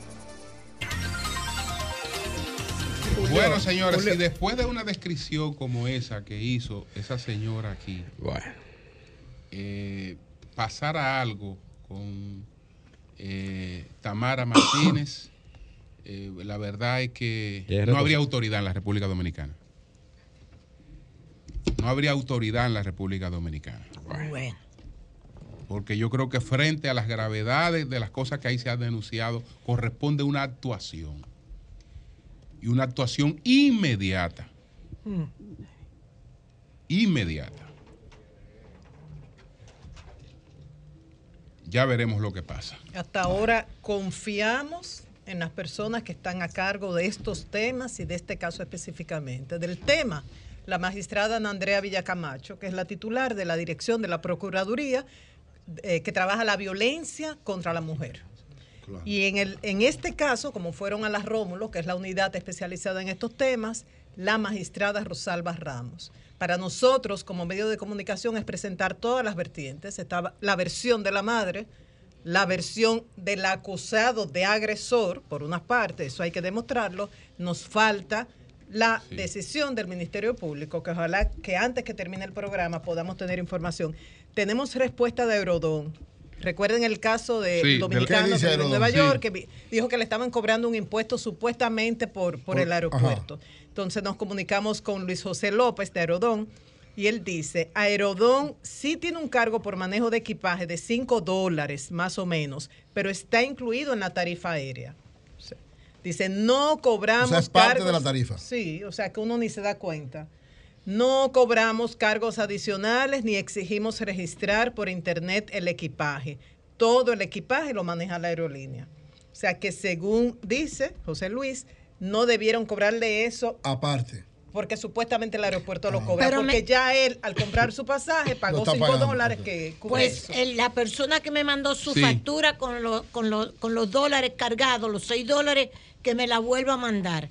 Sí se la cobraron aparte. Porque casi Los todos los servicios dólares. que cobran se los Pero cargan al entonces, Por la línea aérea, no por el Bueno, aeropuerto. Por la línea dice. aérea. José Dantes, José Dantes. José Dantes, el amigo mío. José Sí, Dantes, el amigo miembro ¿Dónde estaba Comité Dante político del metido? PLD, secretario de Asuntos Jurídicos del PLD. No. Y aspirante a senador por el Distrito Nacional por el PLD. José Dantes.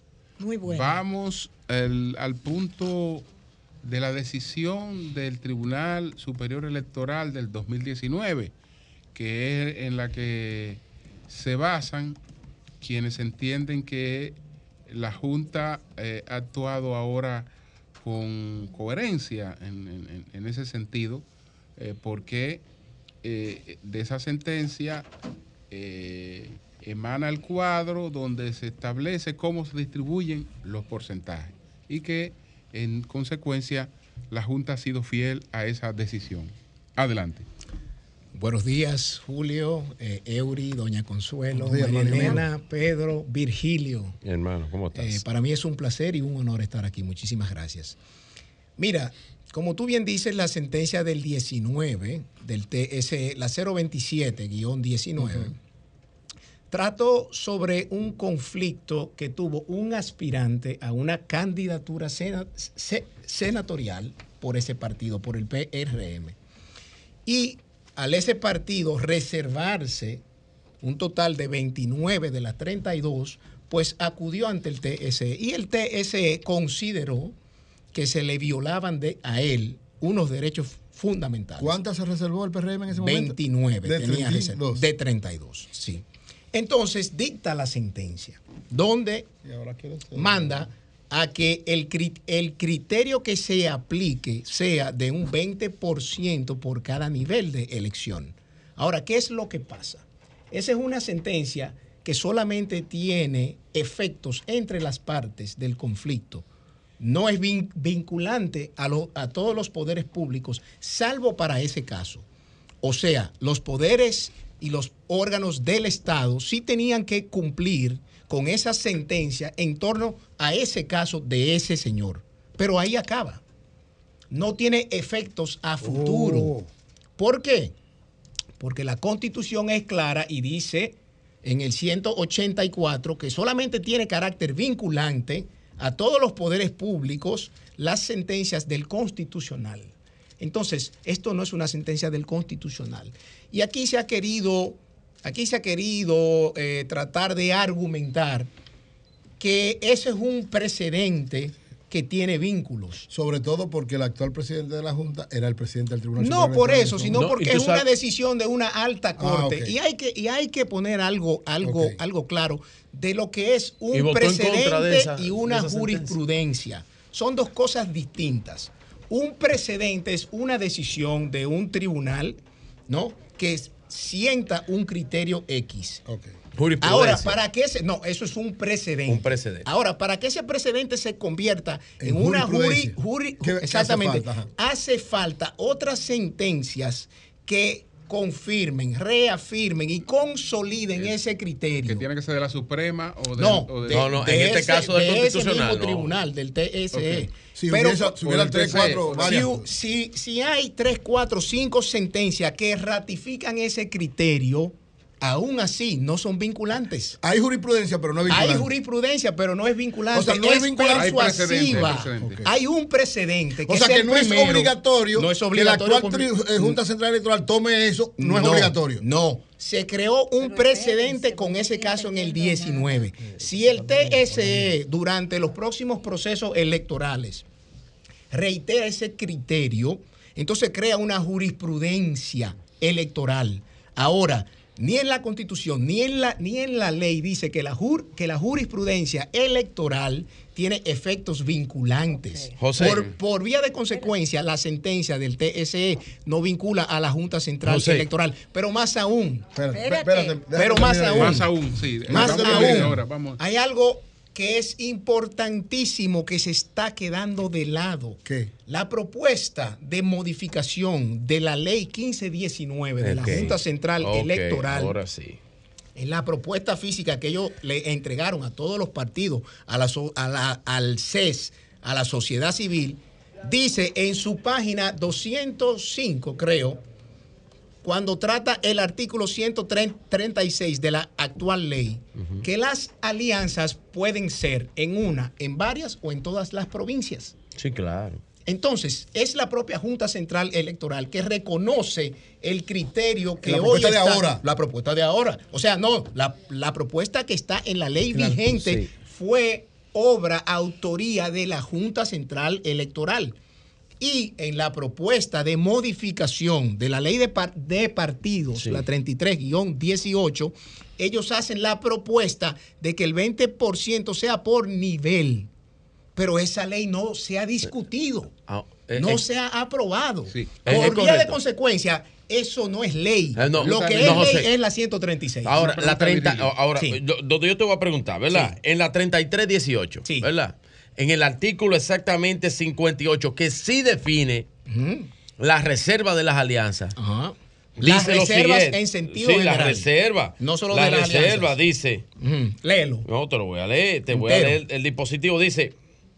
La candidatura por puesto de elección señalados expresamente en dicho artículo, en efecto, la norma en cuestión prevé las reservas a candidaturas que tienen, eh, que tienen derecho. Los partidos políticos están distribuidos de la forma siguiente. Pero y usted establece. no, usted no lo leyó entero. Usted la parte del No, dispositivo usted no final, lo lo leyó. leo entero. Ese no es, no. Ese está- mutilado. Y el espérate, el parará, No, pero- Eh, eh, no, doctor, pero parará, espérate. parará. Pero es que lo dispone. Es que es lo que está disponiendo de la. El artículo Y son 58 como las Sí, pero espérate, entero. vamos a hacer minutos. Usted El leyó artículo usted leyó un 58 resumen. Él leyó un resumen El del artículo 58 Lo que le dice lo, dice lo siguiente. artículo Sí. 58. Vamos, vamos a escuchar. Porcentaje para las reservas. Pues, o sea, un 20%. En el marco de lo establecido en la Constitución y en la presente ley, No, el organismo de Ah, máxima dirección colegiada de todo partido, agrupación o movimiento político con la aprobación de sus integrantes tiene el derecho de reservar a 20%. conveniencia de su organización Ese fue lo que le política, faltó a usted leer. incluyendo los Eh. puestos cedidos a dirigentes del mismo eso fue lo que le faltó. o por acuerdos- hay por niveles, ¿qué lo o por dice? acuerdos o Sí. por acuerdos, alianzas o fusiones, 20%. un máximo y aquí lo resalto. Ok, ok. Un máximo de candidaturas a cargos de elección popular equivalentes al 20% del total de las nominaciones Atención, para los puestos de senadores, diputados, alcaldes, regidores, directores, subdirectores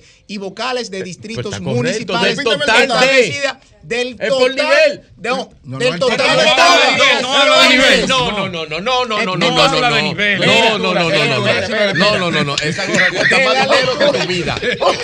de la lectura del Nunca te has artículo puesto una gorra tan cara. 58 No, porque extrañando, De la- No, no, no, no, Óyeme, no. Virgilio, Vuelve y léelo, vuelve y léelo, entonces si no vamos a leer, vamos a volver a leerlo. Óyeme, de, la lectura de, No, vamos a volver a leerlo. de, ese artículo queda claro que el legislador facultó a los partidos a que hagan un- una reserva de un 20 por de un 20 del total, Total. de los puestos. Claro. Entonces, Del ¿qué- total de los puestos y luego establece A su conveniencia. a alcalde. No, de- no, del total de los puestos por nivel de elección. Por nivel de elección. Todo. Pero oye Entonces, lo justo que ese legislador, elección. Dante, Ah. le pone la palabra se reservará la cúpula a su conveniencia. No, y- Óyeme, Pero lo que me convenga a mí. De, la- de las nominaciones, pero vamos mucho más ven allá. acá. La actual sí, ley, sí. Julio, la 2023. A costilla de los regidores, que son los que quieren, porque son los que 103. tienen más. Ahora, En el artículo ahora, 136 dice, dice,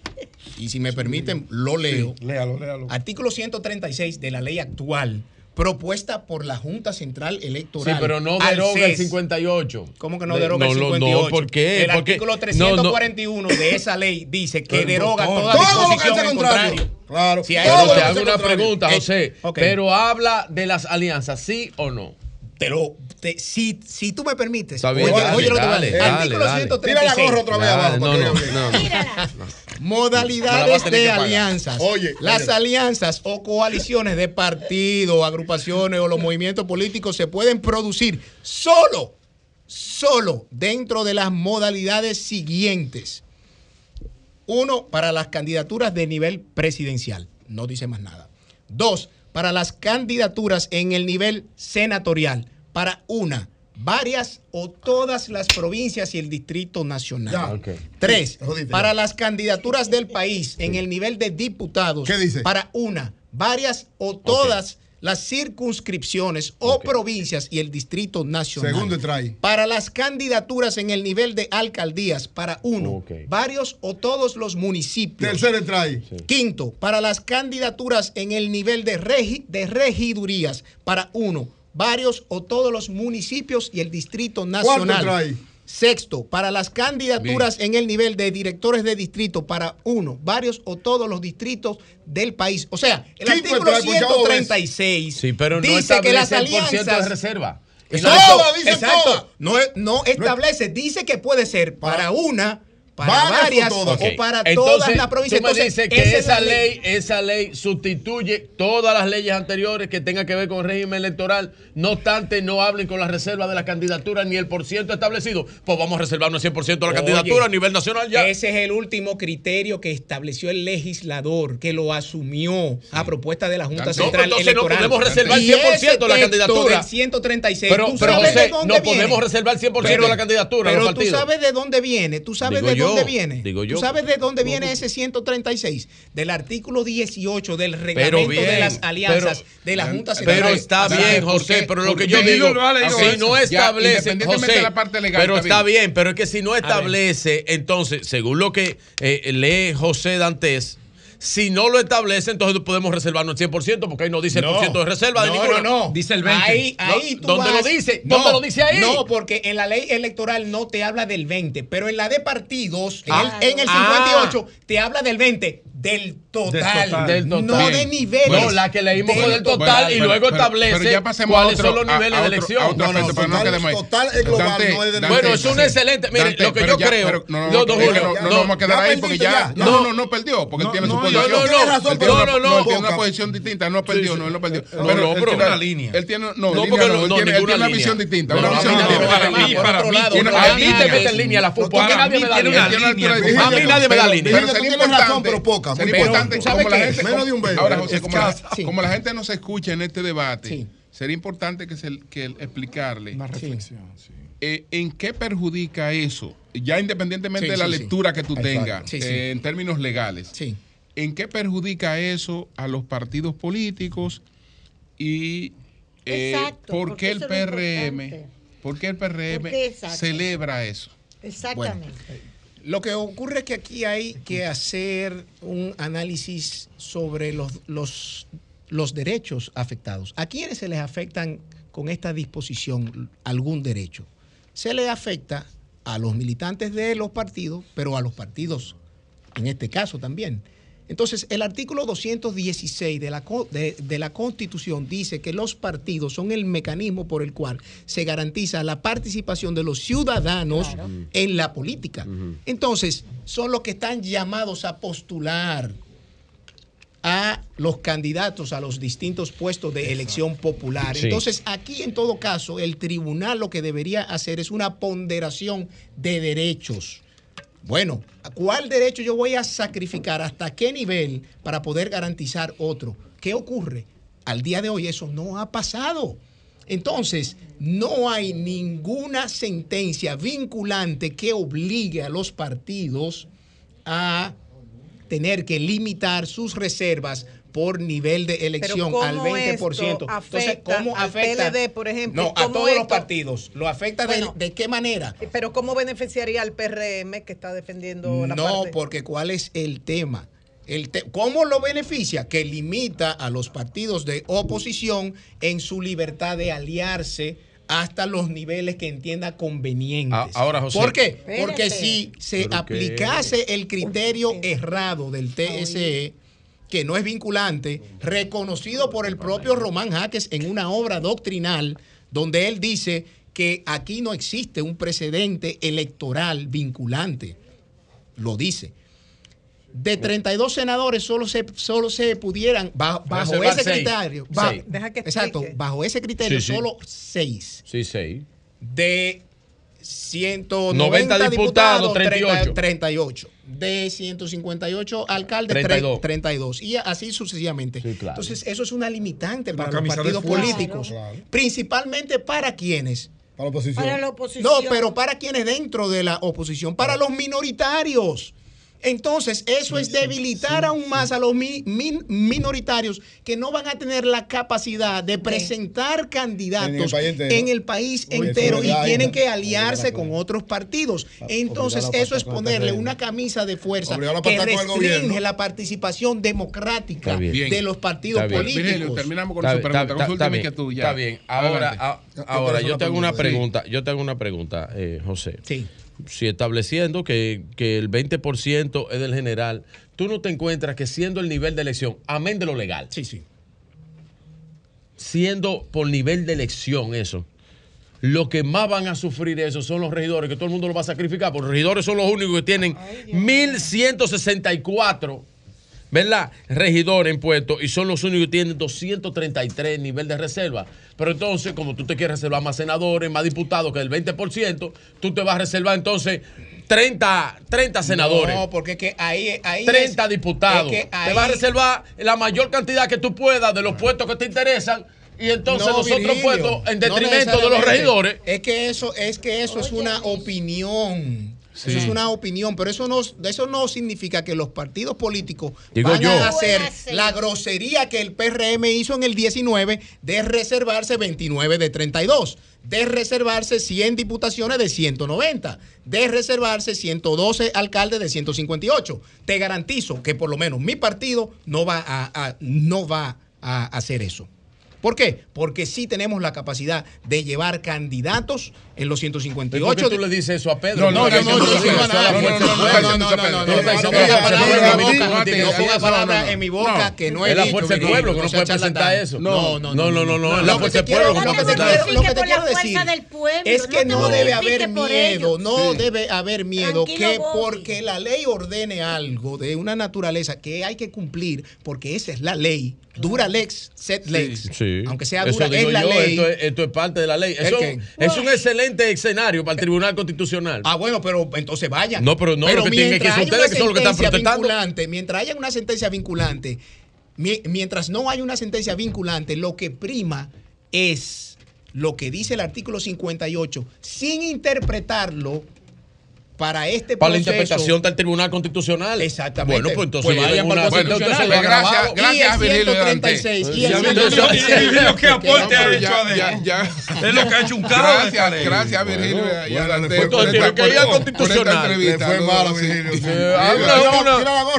Gracias. Tira la gorra otra vez. Virgilio, ¿cuánto tú estás tirando? Pues si tú tienes esa gorrita. Eh, eh, don Julio y yo hemos delimitado que aquí no se hable handicap en este programa. Está bien, está bien. Ahora, ahora, Él asiste a Julio. ahora él está, él, está, él le está pagando unos dólares a un primo de Juan Basanta. Ay, Ah, sí, sí, sí, bueno, él está pagando unos es dólares para que lo enseñe. No, no, no, Lo que me han dicho es que aparte de la saqueta, aparte de esa saqueta, de que tú andas atrás con un saco de palo. Un saco. Así es. Cambio, bueno.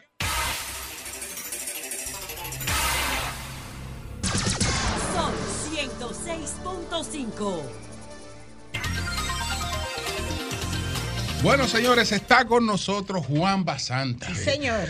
Juan Basanta, Julio, es, Sí. además de un destacado cineasta, productor, realizador, Bueno. guionista, todo lo que tiene que ver con eso, uno de los principales soportes del desarrollo del cine, porque fue uno de los que peleó que se aprobara la ley de cine, ha dirigido muchas cosas, pero además algo importante que tiene Juan es que es uno de los soportes del cine internacional, de toda esta figura y todos estos productores internacionales que vienen a República Dominicana a filmar. O sea, que, que él maneja muy bien esta situación Sí. y nos puede dar luz, sobre todo de los Oh, beneficios de la ley de cine y del cine dominicano. No, y un Juan, verdadero bienvenido. cineasta. No, tú Juan, hermano maestro. de siempre. Dile maestro cuando tú le vayas a hablar a Juan, porque tú todavía. No, Juan fue que me enseñó a hacer cine. Pero eso lo sé Eury yo. Eury le dice colega. ¿Cómo colega? No colega. No relaje. No relaje. Eury le dice Eury le dice colega. Juan Matando. Y yo le digo a ti en el Eury dice colega. Pero qué pretencioso. Santa, vengo el lunes a trabajar. Porque si es colega, es la comunicación. Eh, tú eres por ahí empecé, José, de ahí empecé yo en la UAS estudiando comunicación. Lamentablemente no había herramientas y nos fuimos. Me fui a estudiar Derecho a UNIBE por un tiempo hasta que conseguí la beca y me voy al cine. Que me la consigo sin que nadie sepa la beca, pues me examino en Puerto Rico. En la Escuela Internacional de Cine y Televisión. ¿Quién te la consiguió? No, no, no. Me convocaron de una exposición de fotos que yo hice en Nueva York. Ah, ok. Entonces aquí lo manejaba el Comité de Amigos de Cuba del Partido del Tío don Abelardo Vicioso, muy querido. Ay, pero sí. en ese momento, tío Juan todavía tenía un temperamento fuerte. Yo prefería evaluarme en Puerto Rico y gané la beca en Puerto Rico. No le dije nada a Milagro, que yo estaba de viaje. y alguien me vio por ahí en Puerto Rico y dijo, ¿qué tú haces por allí? Tuve que explicarle. Ah, de- pero que- ya después que estaba allá. Y después, incluso, me va a visitar a la escuela y pasa por una calle, por una escuela, por un curso y la jala García Márquez y le dice, ven acá, Milagro. ¿qué García tú haces aquí?" Márquez la tomó. Pero yo, ah, porque yo esa era la trabajé con escuela- él. Esa era la escuela Yo que soy tenía fundador de esa escuela, José. Yo soy fundador de la escuela. San. José de los Baños, ¿qué se llama? San Antoine de Baños. San Antoine de les Toilettes. para- San Antonio de los Toilettes. Tú has ido a la canción de Silvio Rodríguez, dice, yo soy de donde nace un río. Claro. Es de ahí. Es de ahí. De San Antonio de Baños. Silvio. Empecemos por, la, por las producciones internacionales. eh, eh, Pero Julio, la- cuando García Márquez La agarró. Agarra a Milagro ¿Qué que tú haces ¿qué le aquí? dice? Dice, ¿te acuerdas del monstruo? El monstruo es un muchachito que daba carpeta en el 70 cumpleaños de Tío Juan. de Juan Bosch, cuando, Cuando vino Regis. Debré, que vino Miguel Otero Silva, vino García Márquez. eh, También Guillén, vino Nicolás Guillén, vino toda la crema innata de la Tú estabas jodiendo ahí. Entonces, ¿te acuerdas del monstruo del cumpleaños de? Está aquí.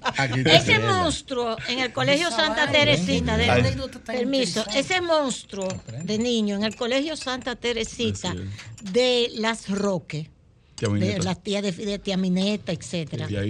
Cuando fue a hacer el discurso de graduación, no sabía Así dónde mismo. había puesto el discurso. Ay, ay, ay. Y era abajo del birrete. Ese es famoso. Ah, me pues, reviso ah, pues, entero. pero yo él estaba como Franklin Domínguez en la soga. Tú, sabes que ¿Sabes quién estaba conmigo graduándose ese día? Aparte de Guerrero Heredia, hay muchísima gente Sí. más que son del Patricia Solano. Ay, Ah, Esa es la graduación de Yo sé leer. ay, Ah. ay, la de que yo sé Usted leer. sabe, doña Consuelo, que hay una anécdota famosa en el teatro con el doctor Franklin Domínguez. El doctor no era muy bueno aprenderse los diálogos como lo escribían los autores, incluyendo sus propias obras. Entonces Franklin tenía, repartía el libreto en todo el escenario y él iba recogiendo por escena. Y un día no se acordó dónde fue que repartió el libreto y yo te sabe, improvisación total. Solo él podía hacer eso en escena, un monstruo. Personal. Entonces, Dale, le decía a Juan que, cine empe- que- internacional. que empecemos por las producciones internacionales. eh, Bueno. con, la apertura de la ley de cine. Mira, el, nosotros nos referimos a esto como el 39 y el 34, Exacto, los los dos dos. artículos que están, son las exenciones fiscales de, la ley de de los cine. grandes motivadores, de la, motores de la ley de cine. De fuera están llegando más de 300 millones de dólares, que pagan un 28 o 28% más o menos de impuestos, lo que quiere decir que Estamos hablando anual. anual. Eso debe significar casi cuatro mil y pico de millones de, de pesos, que subvenciona ya lo que es el otro artículo, que se, ya no es una subvención directa del Estado, que es la subvención que se ha hecho al cine dominicano de las polémicas de todos estos días, de todos estos problemas que, que es realmente mal manejo de información, porque eso con eso se financia la educación de la industria dominicana, o la, la mano de obra dominicana que va a recibirla de fuera. Sí. Eso es. Tú sabes que la, la lucha de clases tenía una, fue de moda muy grande en el mundo y el boom de esto. Y viene Juan Bosch y resuelve el problema y dice: Es un problema entre un tuto, un pote y un hijo de machepa. Exacto, ya. Los analfabetos entendieron la lucha de clases. Sí. Y esa vaina. Genial eso. Entonces, el ABC de esto, con ese impuesto se ha pagado, se pagaba antes directamente al Estado la subvención de la industria local, que ya se subvenciona sola con lo que viene de fuera. Julio. Sin contar lo que se llama la crema de arriba, que cuando dice Sandra Bullock que estaba aquí, que Jennifer López que le gustó firmar, que eso, ponle cada palabrita de esa, 20 millones, 30 millones de dólares en publicidad de nuestro país. Sin contar las ventanas que en el mundo exhiben nuestra tierra. Que eso es otro dinero adicional. O sea que esa industria de 15 mil, 18 mil, que puede estar entre los. se le puede meter fácilmente otros 6 mil millones más, que son beneficios directos al país. Pero ¿qué pasa? La orientación de una ley de cine es lo siguiente. Cuando hay un país, un momento de crisis, New York, 9-11, eh, Katrina en New Orleans, como es multisectorial, multisectorial quiere decir que el camarero, que el luminotécnico, que el actor, que el carpintero, que el transportista, El que el hotelero. Entonces, inyectan capital rápido con eso. Por eso dan créditos fiscales al que viene y trae el dinero. Porque si tú recibes, como en el caso de, de Katrina, que te dan un 25%, y en, ahora mismo Puerto Rico te ofrece un 50%.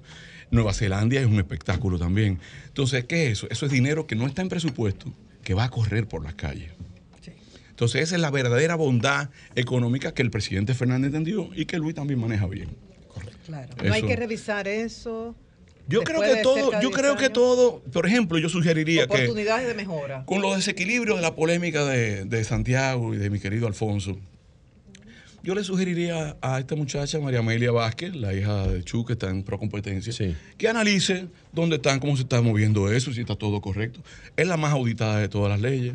La Y recuérdate que este país, que hoy vive del turismo básicamente, es el país que decía, ¿y los turistas dónde están? En la cabeza de es. Están en la calle, tú lo ves ahora, ¿verdad? Y es una industria poderosa. Industria. que Entonces todo, todo tiene que tropezar, todo tiene que verificarse y ¿cómo se llama? Tri- eh, trial and, and error, trial and error. Probar y equivocarse, probar y equivocarse hasta perfeccionarlo. Nada es perfecto, a pesar del sombrero de Julio. Lo del cashback, lo del cashback se mantiene, lo del Juan. cashback. Eso se mantiene, eso se eliminó, eso no se puede controlar. Mira. El cashback es que le entregan, el, el empresario le entrega algo y supuestamente le dice, pero me devuelve tanto. Mira, la efectivo". forma en que yo conocí el intercambio de, de in- intereses, o sea, como la base real de la situación, es si Antonio, que está aquí, me da 50 millones de sus 250 que tiene que pagar de impuestos, o sea, el 25%, el 20%, el 25% que no lo puede pagar, yo le doy a Antonio una participación en mi película. Y él corre conmigo con la taquilla por un porcentaje X. Eso es lo que debe ser. Eso es lo correcto. pero, pero yo te puedo decir No, que un que- empresario que bajo la ley y los incentivos turísticos llenaba los carros de la casa de gasolina. Entonces, es de aquí, es de aquí. Esto, no- esto no estamos en el Edén. El. Edén eran dos muchachos, ¿verdad? Eso. Y los hijos de ellos, ¿con quién se casaron? ¿Con los hijos de ellos? Claro. Yo pues, ahí tengo mi tema Ah, contigo. ah, eh, hablamos, hablamos. Mira, Mira, no, Hasta una película Juan, podemos hacer juntos. Eso es. Este país es un país de tigres, nosotros somos tigres Es- todos. en todos lados. No, no nada más en el cine. Es En para, todos los por cines. ejemplo. Juan. Porque no nada más que en el todos los cine. hijos de Dan y Eva se casaron. pero entre yo- tengo una queja espera, con no, no, no, Bueno, no vamos- a tema. con el cine, vamos a seguir con el cine. Juan, Adelante. Vamos a seguir con el cine. Vamos a hablar a Juan, escuchar al Juan, cineasta. Esa historia como que no cuadra.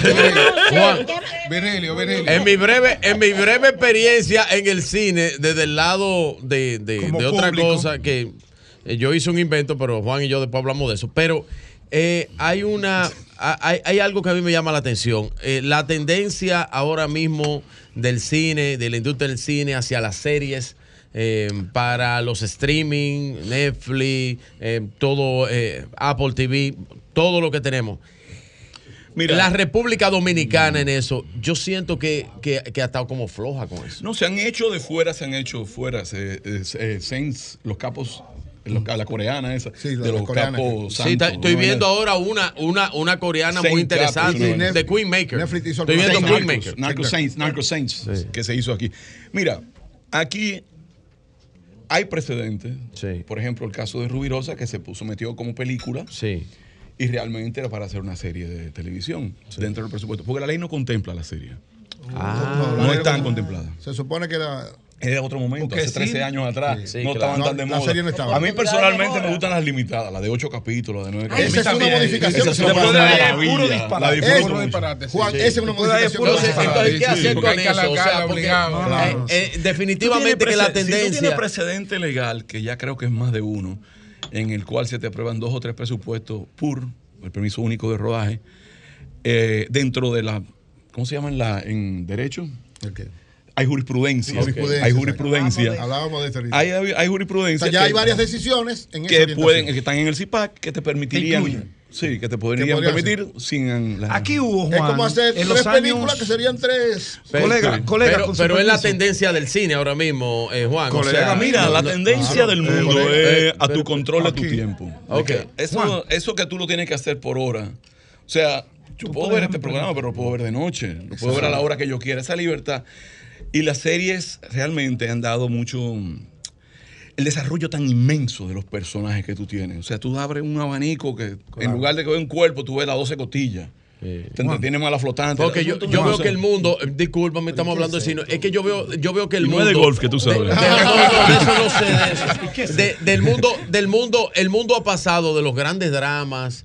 De, de las grandes Volvieron los composiciones, grandes entonces vez. Bueno, a la película fabulosa No, la de película sigue. Marvel, Pero- del pero superhéroe, esta eso es sigue lo que la gente sigue. Ahora, sigue la caricatura. época- Mar- Indiana Jones tiene el país vuelto el mundo en. Bueno, pero hay que Pero ver- mira, pero de. Fableman, por ejemplo, la Super última de Mario, Spielberg que es una la maravilla. de este Ok. año. O sea, hay grandes películas todavía que ver. Pedro. Y cada vez que aparece el padrino en una esquina, yo vuelvo lo veo. No, no, yo- yo veo al padrino diez vecino veces al año. Omar de la Cruz. Mi hermano y vecino, dale un abrazo. En los años 90, eh, Alfonso Rodríguez inició lo que se llamaban las grandes series dominicanas. Sí, me acuerdo. Eso claro. fue La primera fue La Reina de las Américas, con Exacto, Maui Espinosa. Correcto. Yo tuve el privilegio de trabajar en nueve. de trabajaste esas en series? En nueve series de Alfonso. Como actor Ah, pues casi actor, principal. ah, pero- Ah, pero- actor, pero- no, pero- no, pero- Juan. Oye, No, que no sabe de otra cosa, pero de actor sí es bueno. Esas series ocu- coparon los primeros niveles de audiencia del Sí, país. Claro que en sí. una época donde había muchas limitaciones para producir. Sí, sí, sí. Ahora, todo ese escenario ha desaparecido para convertirse en un escenario más favorable para hacer mejores producciones, Correcto. más ambiciosas, porque por ejemplo tú tienes unos estudios modernísimos, Ángel Muñiz también, el Indio tiene No, también. Hay yo vendí, muchos yo estudios. vendí hace muchos ¿Por años. qué ustedes como productores, como manejadores de la industria no vuelven a enfocar? Porque generaría esa serie de nueve, ocho capítulos, una industria y generaría mucha eh, fuente de empleo para actores, técnicos y demás. Mira, el mercado y la televisión de aquel momento era mucho más rentable que la televisión de ahora. Ustedes lo saben porque son gente de medio. Este, las orientaciones son diferentes, la gente prefiere irse a la otra plataforma. Pero sin embargo, casi se parece a eso algo que te voy a decir ahora. Y esto ha sido una primicia para Ah, todos eso, ustedes. eso es lo que te iba a preguntar. Viene la. Nosotros estamos diseñando un proyecto. Aquí hay seis universidades dando cine. Seis universidades.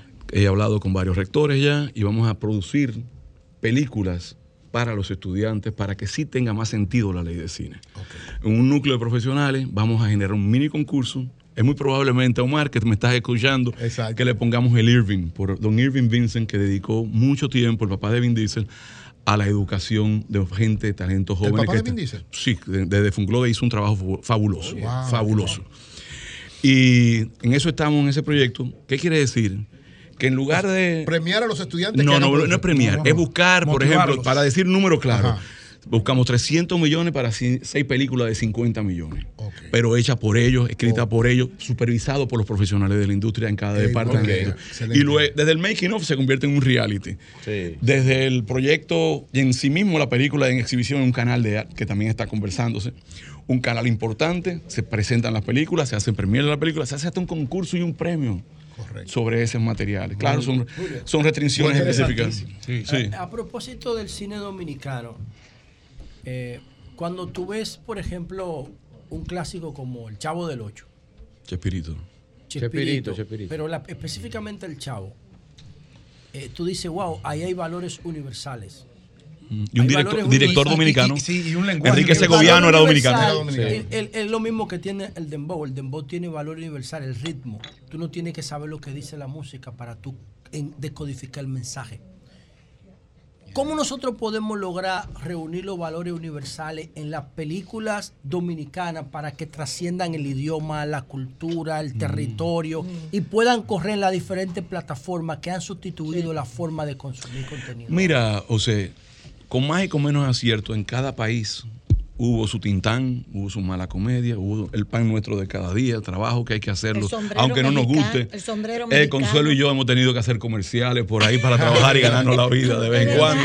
No, Entonces. José, mira, eh, sin embargo, estamos hablando de un país que ya te puede hablar de carpintero, de carajita, Carpintero fue recomendada por el New York Times como una peli por el editorial del New York Times. Ah, sí, sí, esa es Sí, la película de José María Cabral. Sí, José María claro. Carajita. Este, tú vas a festivales, yo fui al de Mayagüez hace po- el año pasado, y te vas encontrando con cada vez la gente quiere saber qué está pasando aquí. Estamos considerados los 10 mejores países del mundo para filmar.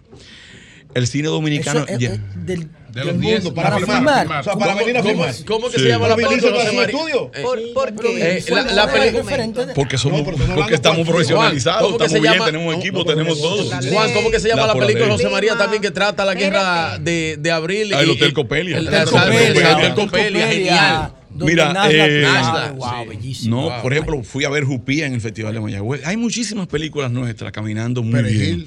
Perejil es impresionante. Mi hija fue vestuarista. Ah, qué bien. Tengo que decirlo.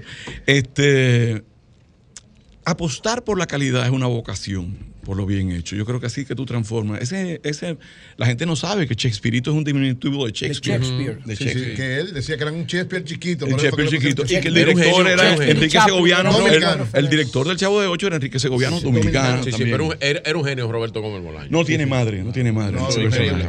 Este, yo creo que lo bueno se logra juntando gente buena, criterios buenos y oportunidades y aglutinándose. O sea, yo he trabajado con José, por ejemplo, cuando hicimos el proyeccionista. Y la pasión que tuve en el set es muy especial. Y tú ves que llega, por ejemplo, de repente a la filmación llega Felipe Vicini a ver como un cineasta, Felipe, por ejemplo. Felipe graduado de Felipe cineasta. Felipe tiene una película cineasta. famosa entre la sociedad dominicana, se llama Rock Lobster. Que eso no tiene. Lobster. Pam, pam, pam, pananananan, La de P- B-52. Claro Sí. que sí.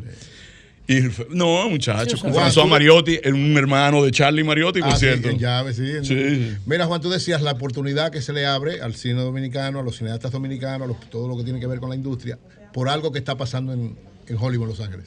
Ah, correcto, señores. En la crisis de escritores ahora, con los derechos de Sí. autor que están en una, entraron en huelga el primero de mayo, ha comenzado a traer A-listers para acá. De repente tu teléfono suena y de repente es una gente importante. Mira, ¿qué hay por allá?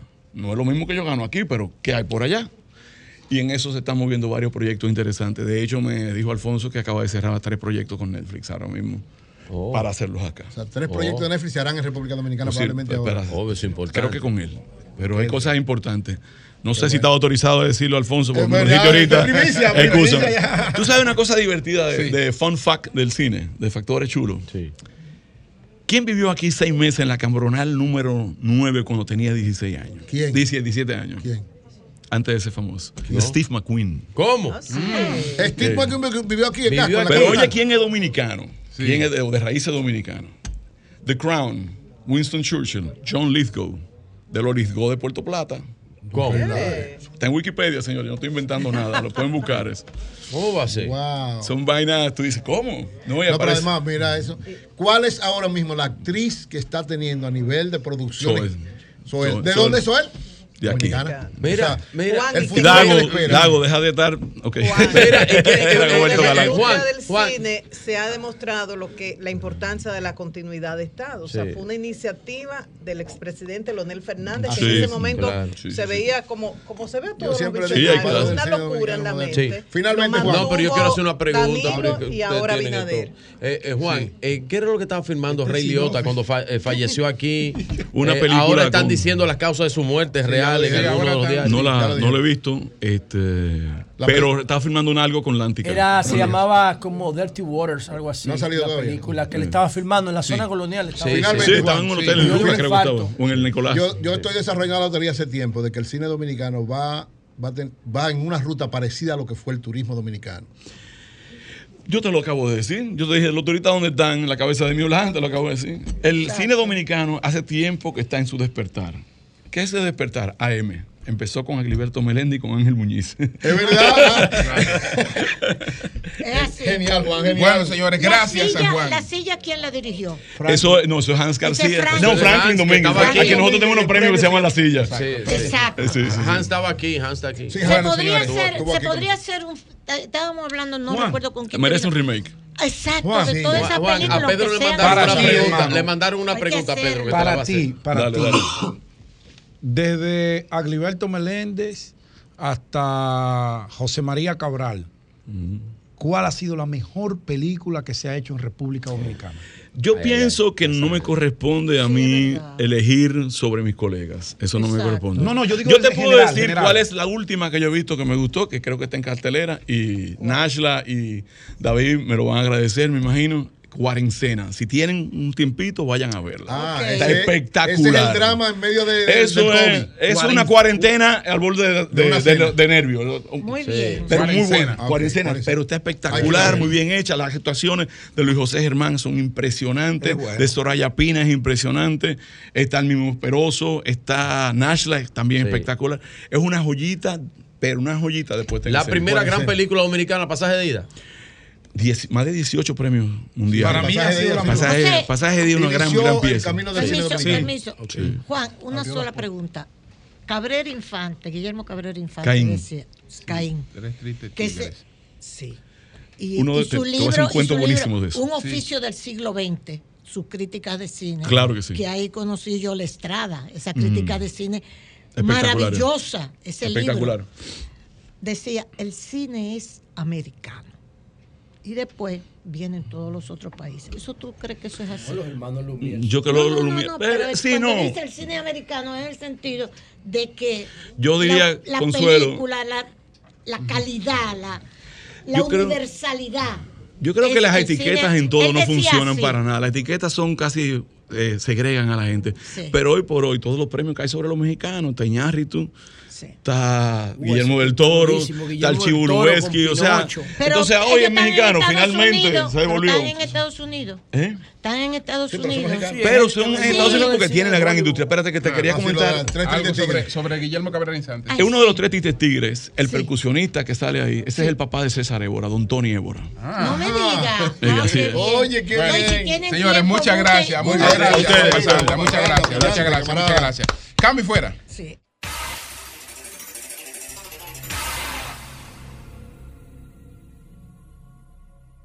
Bien, vamos a saludar a Ito, que está de visita aquí desde Nueva York. Gracias, Ito. Hola, Hito.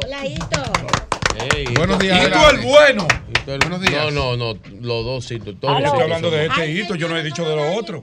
Buenos días. Sí. Julio, Adelante. buenos días. Mira, hacerle un llamado a Intran que por favor en la en la en la autopista Duarte los camiones están a la izquierda. Eh, ellos tienen que ir del lado de derecho porque están provocando muchos accidentes y que después, señores, no nos estemos lamentándonos. Consuelo, habla de Sí. eso. Bien, bien. Muy bien, gracias. Buenos días, adelante.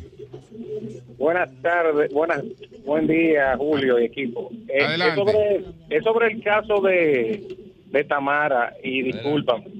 Sí. La gente entiende que ustedes son eh, estúpidos. Ustedes ya por el por la trayectoria hasta saben por dónde va la cosa.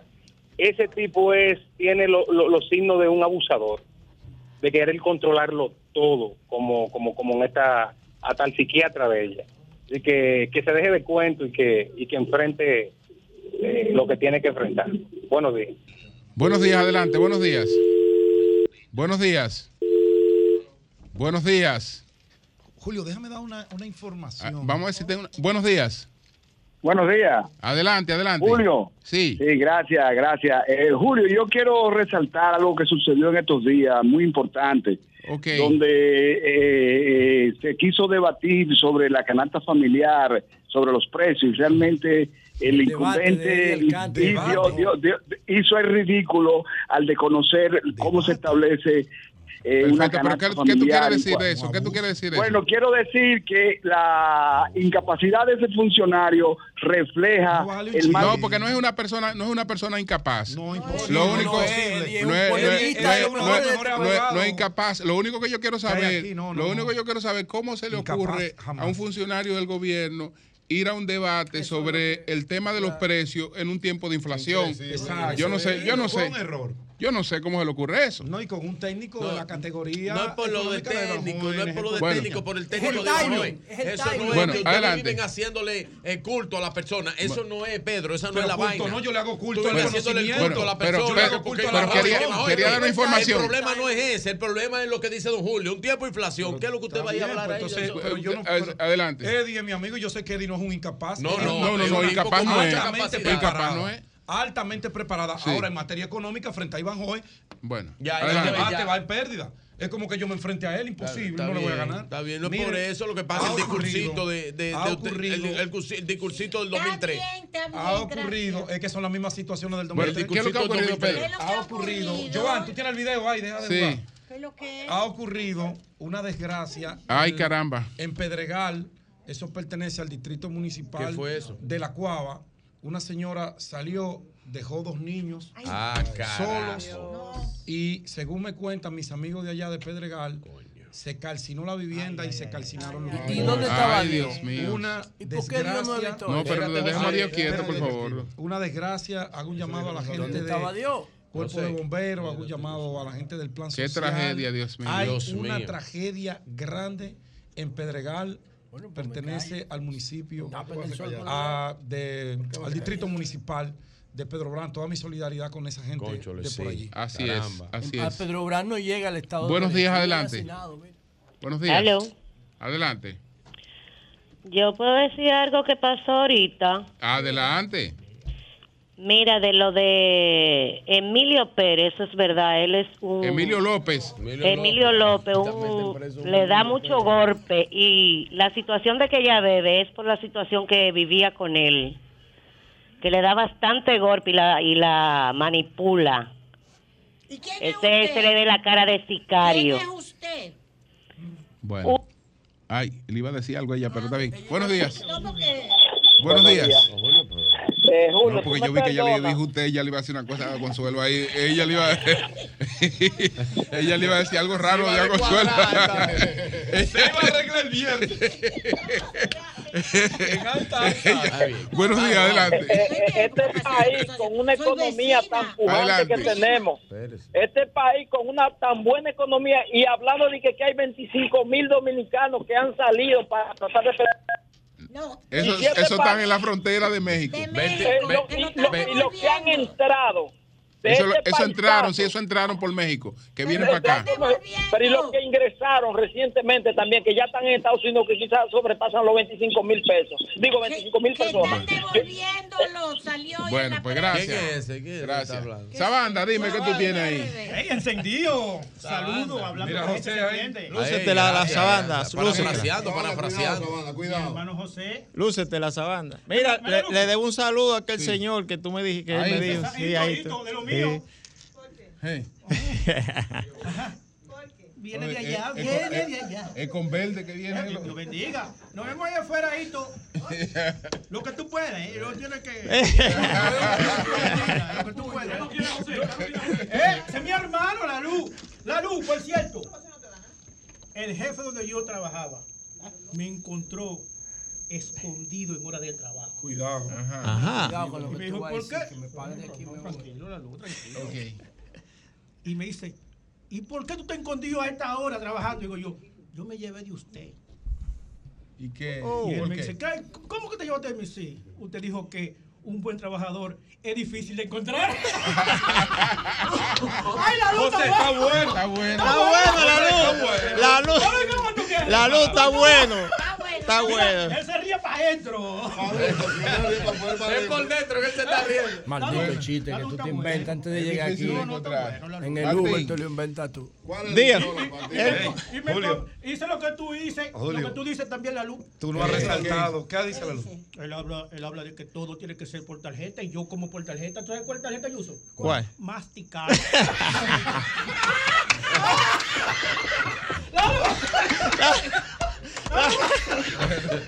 Le gustó a Consuelo. Dime, Pedro, dime. Háblanos del atuendo, este saco, esta, esta pinta, esta pinta. Mira, yo, yo, yo me levanté esta mañana. La luz de mi casa es por recarga. Sí, de la cajita. Yo puse 50 pesos de luz, creo que fue el viernes pasado. Me dura mucho, voy a matar un bombillo y una habitación ahí. ¿Usted no tiene abanico? ¿Eh? No tiene Y se me fue esta mañana la luz, se me acabó la recarga. A esa hora no hay gente que venga a recarga porque está cerrado a las 6 de la mañana. Entonces, toda la ropa Pero estaba. una alarma en el celular toda la 80 ropa. oye, oye, me, oye, polo- Martín. me puse este poloche estrujado. Martín. Digo yo, ¿y cómo cubro ese truje? Entonces, subí a la, azo- subí a la azotea. Hay un vecino que trabaja camarería. Dije, este es el hombre. Martín, mira, Martín, pon una alarma en tu teléfono para que cuando la recarga vaya por un 80% consumida, te suene y tú recargues ahí. Es verdad. Tiene que. No, me, me, me- me llamó. Que la recarga del teléfono también se le cae. Tú sabes, tú sabes que el vecino, el dueño de este traje, me llamó ahorita y me dijo: Martín, es verdad lo que tú dices, hay que mudarse aquí, hay muchos ladrones, me roban la chaqueta. Y yo dije: Julio, ¿Y qué tú le dijiste? ¿Y qué tú le dijiste? Le dije, ¿verdad? Yo te lo estoy diciendo hace mucho que te mudes. Antes de Pero no parece. Espera, con un momentito, Martín, un momentito. informar que Emilio sigue en la unidad de la Rómulo Betancourt y la magistrada Rosalba Ramos, que hemos estado más o menos intentando tenerla, no puede hablar porque precisamente Claro. está trabajando no con él, que está presente físicamente allá. No podemos decir Nada. cómo ha concluido eso porque no ha concluido, o sea, hay que Claro. esperar, pero él sigue en la unidad de la Rómulo Betancourt. Muy bien. Bueno, Gracias, Martín, adelante. Yo le pregunté a Katy, mi amiga aquí, la recepcionista, le dije, ¿qué tú opinas de esas tragedias, de eso de Emilio? Y me dice, oh, oh. Le pregunté a la señora que sirve el café y me dijo, oh, oh. También le pregunté a Lele, le pregunté y me contestó, oh, oh. Nadie quiere opinar, entonces el coro es, oh, oh. Pero tú vas a decir algo bueno o o. Oh, ah, eh, bien, bien de rutina. Bien, bien. El nombre es chiquito, pero tiene grandes Eh. ideas. Sabanda, nos fuimos. Vámonos. Hay- Bullying, eso es No, eso está bien. mira, hay cosas que son lo mismo, aunque Él un es más poco... alto que yo, pero yo soy más grande. Sí, sí, sí. Sí. Hay cosas que son lo mismo, aunque un poco se parezcan. oh. No es lo mismo en segundo que estar en primero en las encuestas. Oh, No es lo mismo simpatizar por Abel o simpatizar por Lionel. Ni es lo mismo comparar los numeritos que la encuesta saca Luis Abinader. No es lo mismo el mal sin peo, un pecador sin rey sin su bote. Ni es lo mismo el PRD sin hacho, Miguel Vargas sin su bigote. No es lo mismo el Batman sin Robin o Ucrania sin guerra. Ni es lo mismo Raymond sin Miguel o el padre Rogelio sin su mochila llena de piedra. No es, lo, no es lo mismo el chavo sin vecindad o una escuela sin pupitre. Ni es lo mismo el reformista sin el gallo o, o ni Antonio Marte sin su tinte. Miguel, Miguel 21. Sí, encendido. se- Caiga en la boca de Antonio. lo, lo- lo estuve viendo en tele- lo, lo estuve viendo en televisión y el tinte así, así, no podía. Digo, no, pero esa luz hay que bajarla. Brilla demasiado. Mira, no es lo mismo. Consuelo, no es lo mismo un chino sin cabaña, una plaza sin cultura. Ni es lo mismo el Darío Contreras sin heridos, Santo Domingo Este sin basura. Y es un jueves aquí. Jonathan llama. No es lo mismo un dembow sin mala palabra, una escoba sin palo. Ni es lo mismo la calle sin tapón o el colegio médico anunciando un paro. No es lo mismo si me baño en el río, me río en el baño. Ni es lo mismo la doctora Nacimó en su consulta hablando que no le importa el tamaño. No, Martín, te pasa algo. Es que la doctora Nacimó ama hablar, el tamaño se importa, carajo. Ta- a, a ella le dicen, aló, doctora, buen día. El tamaño se importa, carajo, pero espérese. Sí, sí. Espérese, doctora. Doctora, Yo tengo un problema, así que el tamaño importa. Mira, Vigilio, no es lo mismo un cibaeño sin la I o Acruarte sin soberano. Ni es lo mismo Hipólito Mejía sin salir con su relajo. Era, era un relajo de Hipólito, señores, no lo cojan a... No es lo mismo un merengue sin tapora, un carnaval sin comparsa. Ni es lo mismo Ramón Orlando sin su piano, ni Peñasuazo con su panza. No es lo mismo el Intran a que le entren a Hugo Vera. Ni es lo mismo estar estacionado o subir el vehículo en las, en las aceras. Y como todo es lo mismo, aunque nada se parezca, yo quiero saber si no es lo mismo Boca Chica, la Matica y la Caleta. Martín, genial, genial, genial, genial. Amén, gracias, gracias. Ah, dígame. Te quiero dejar una reflexión final después de esa ¿Cuál es? décima, esa creación artística, Artística. Que tú haces popular. Muy bueno, muy bueno. Bajo cualquier circunstancia, es para adelante. Es para adelante.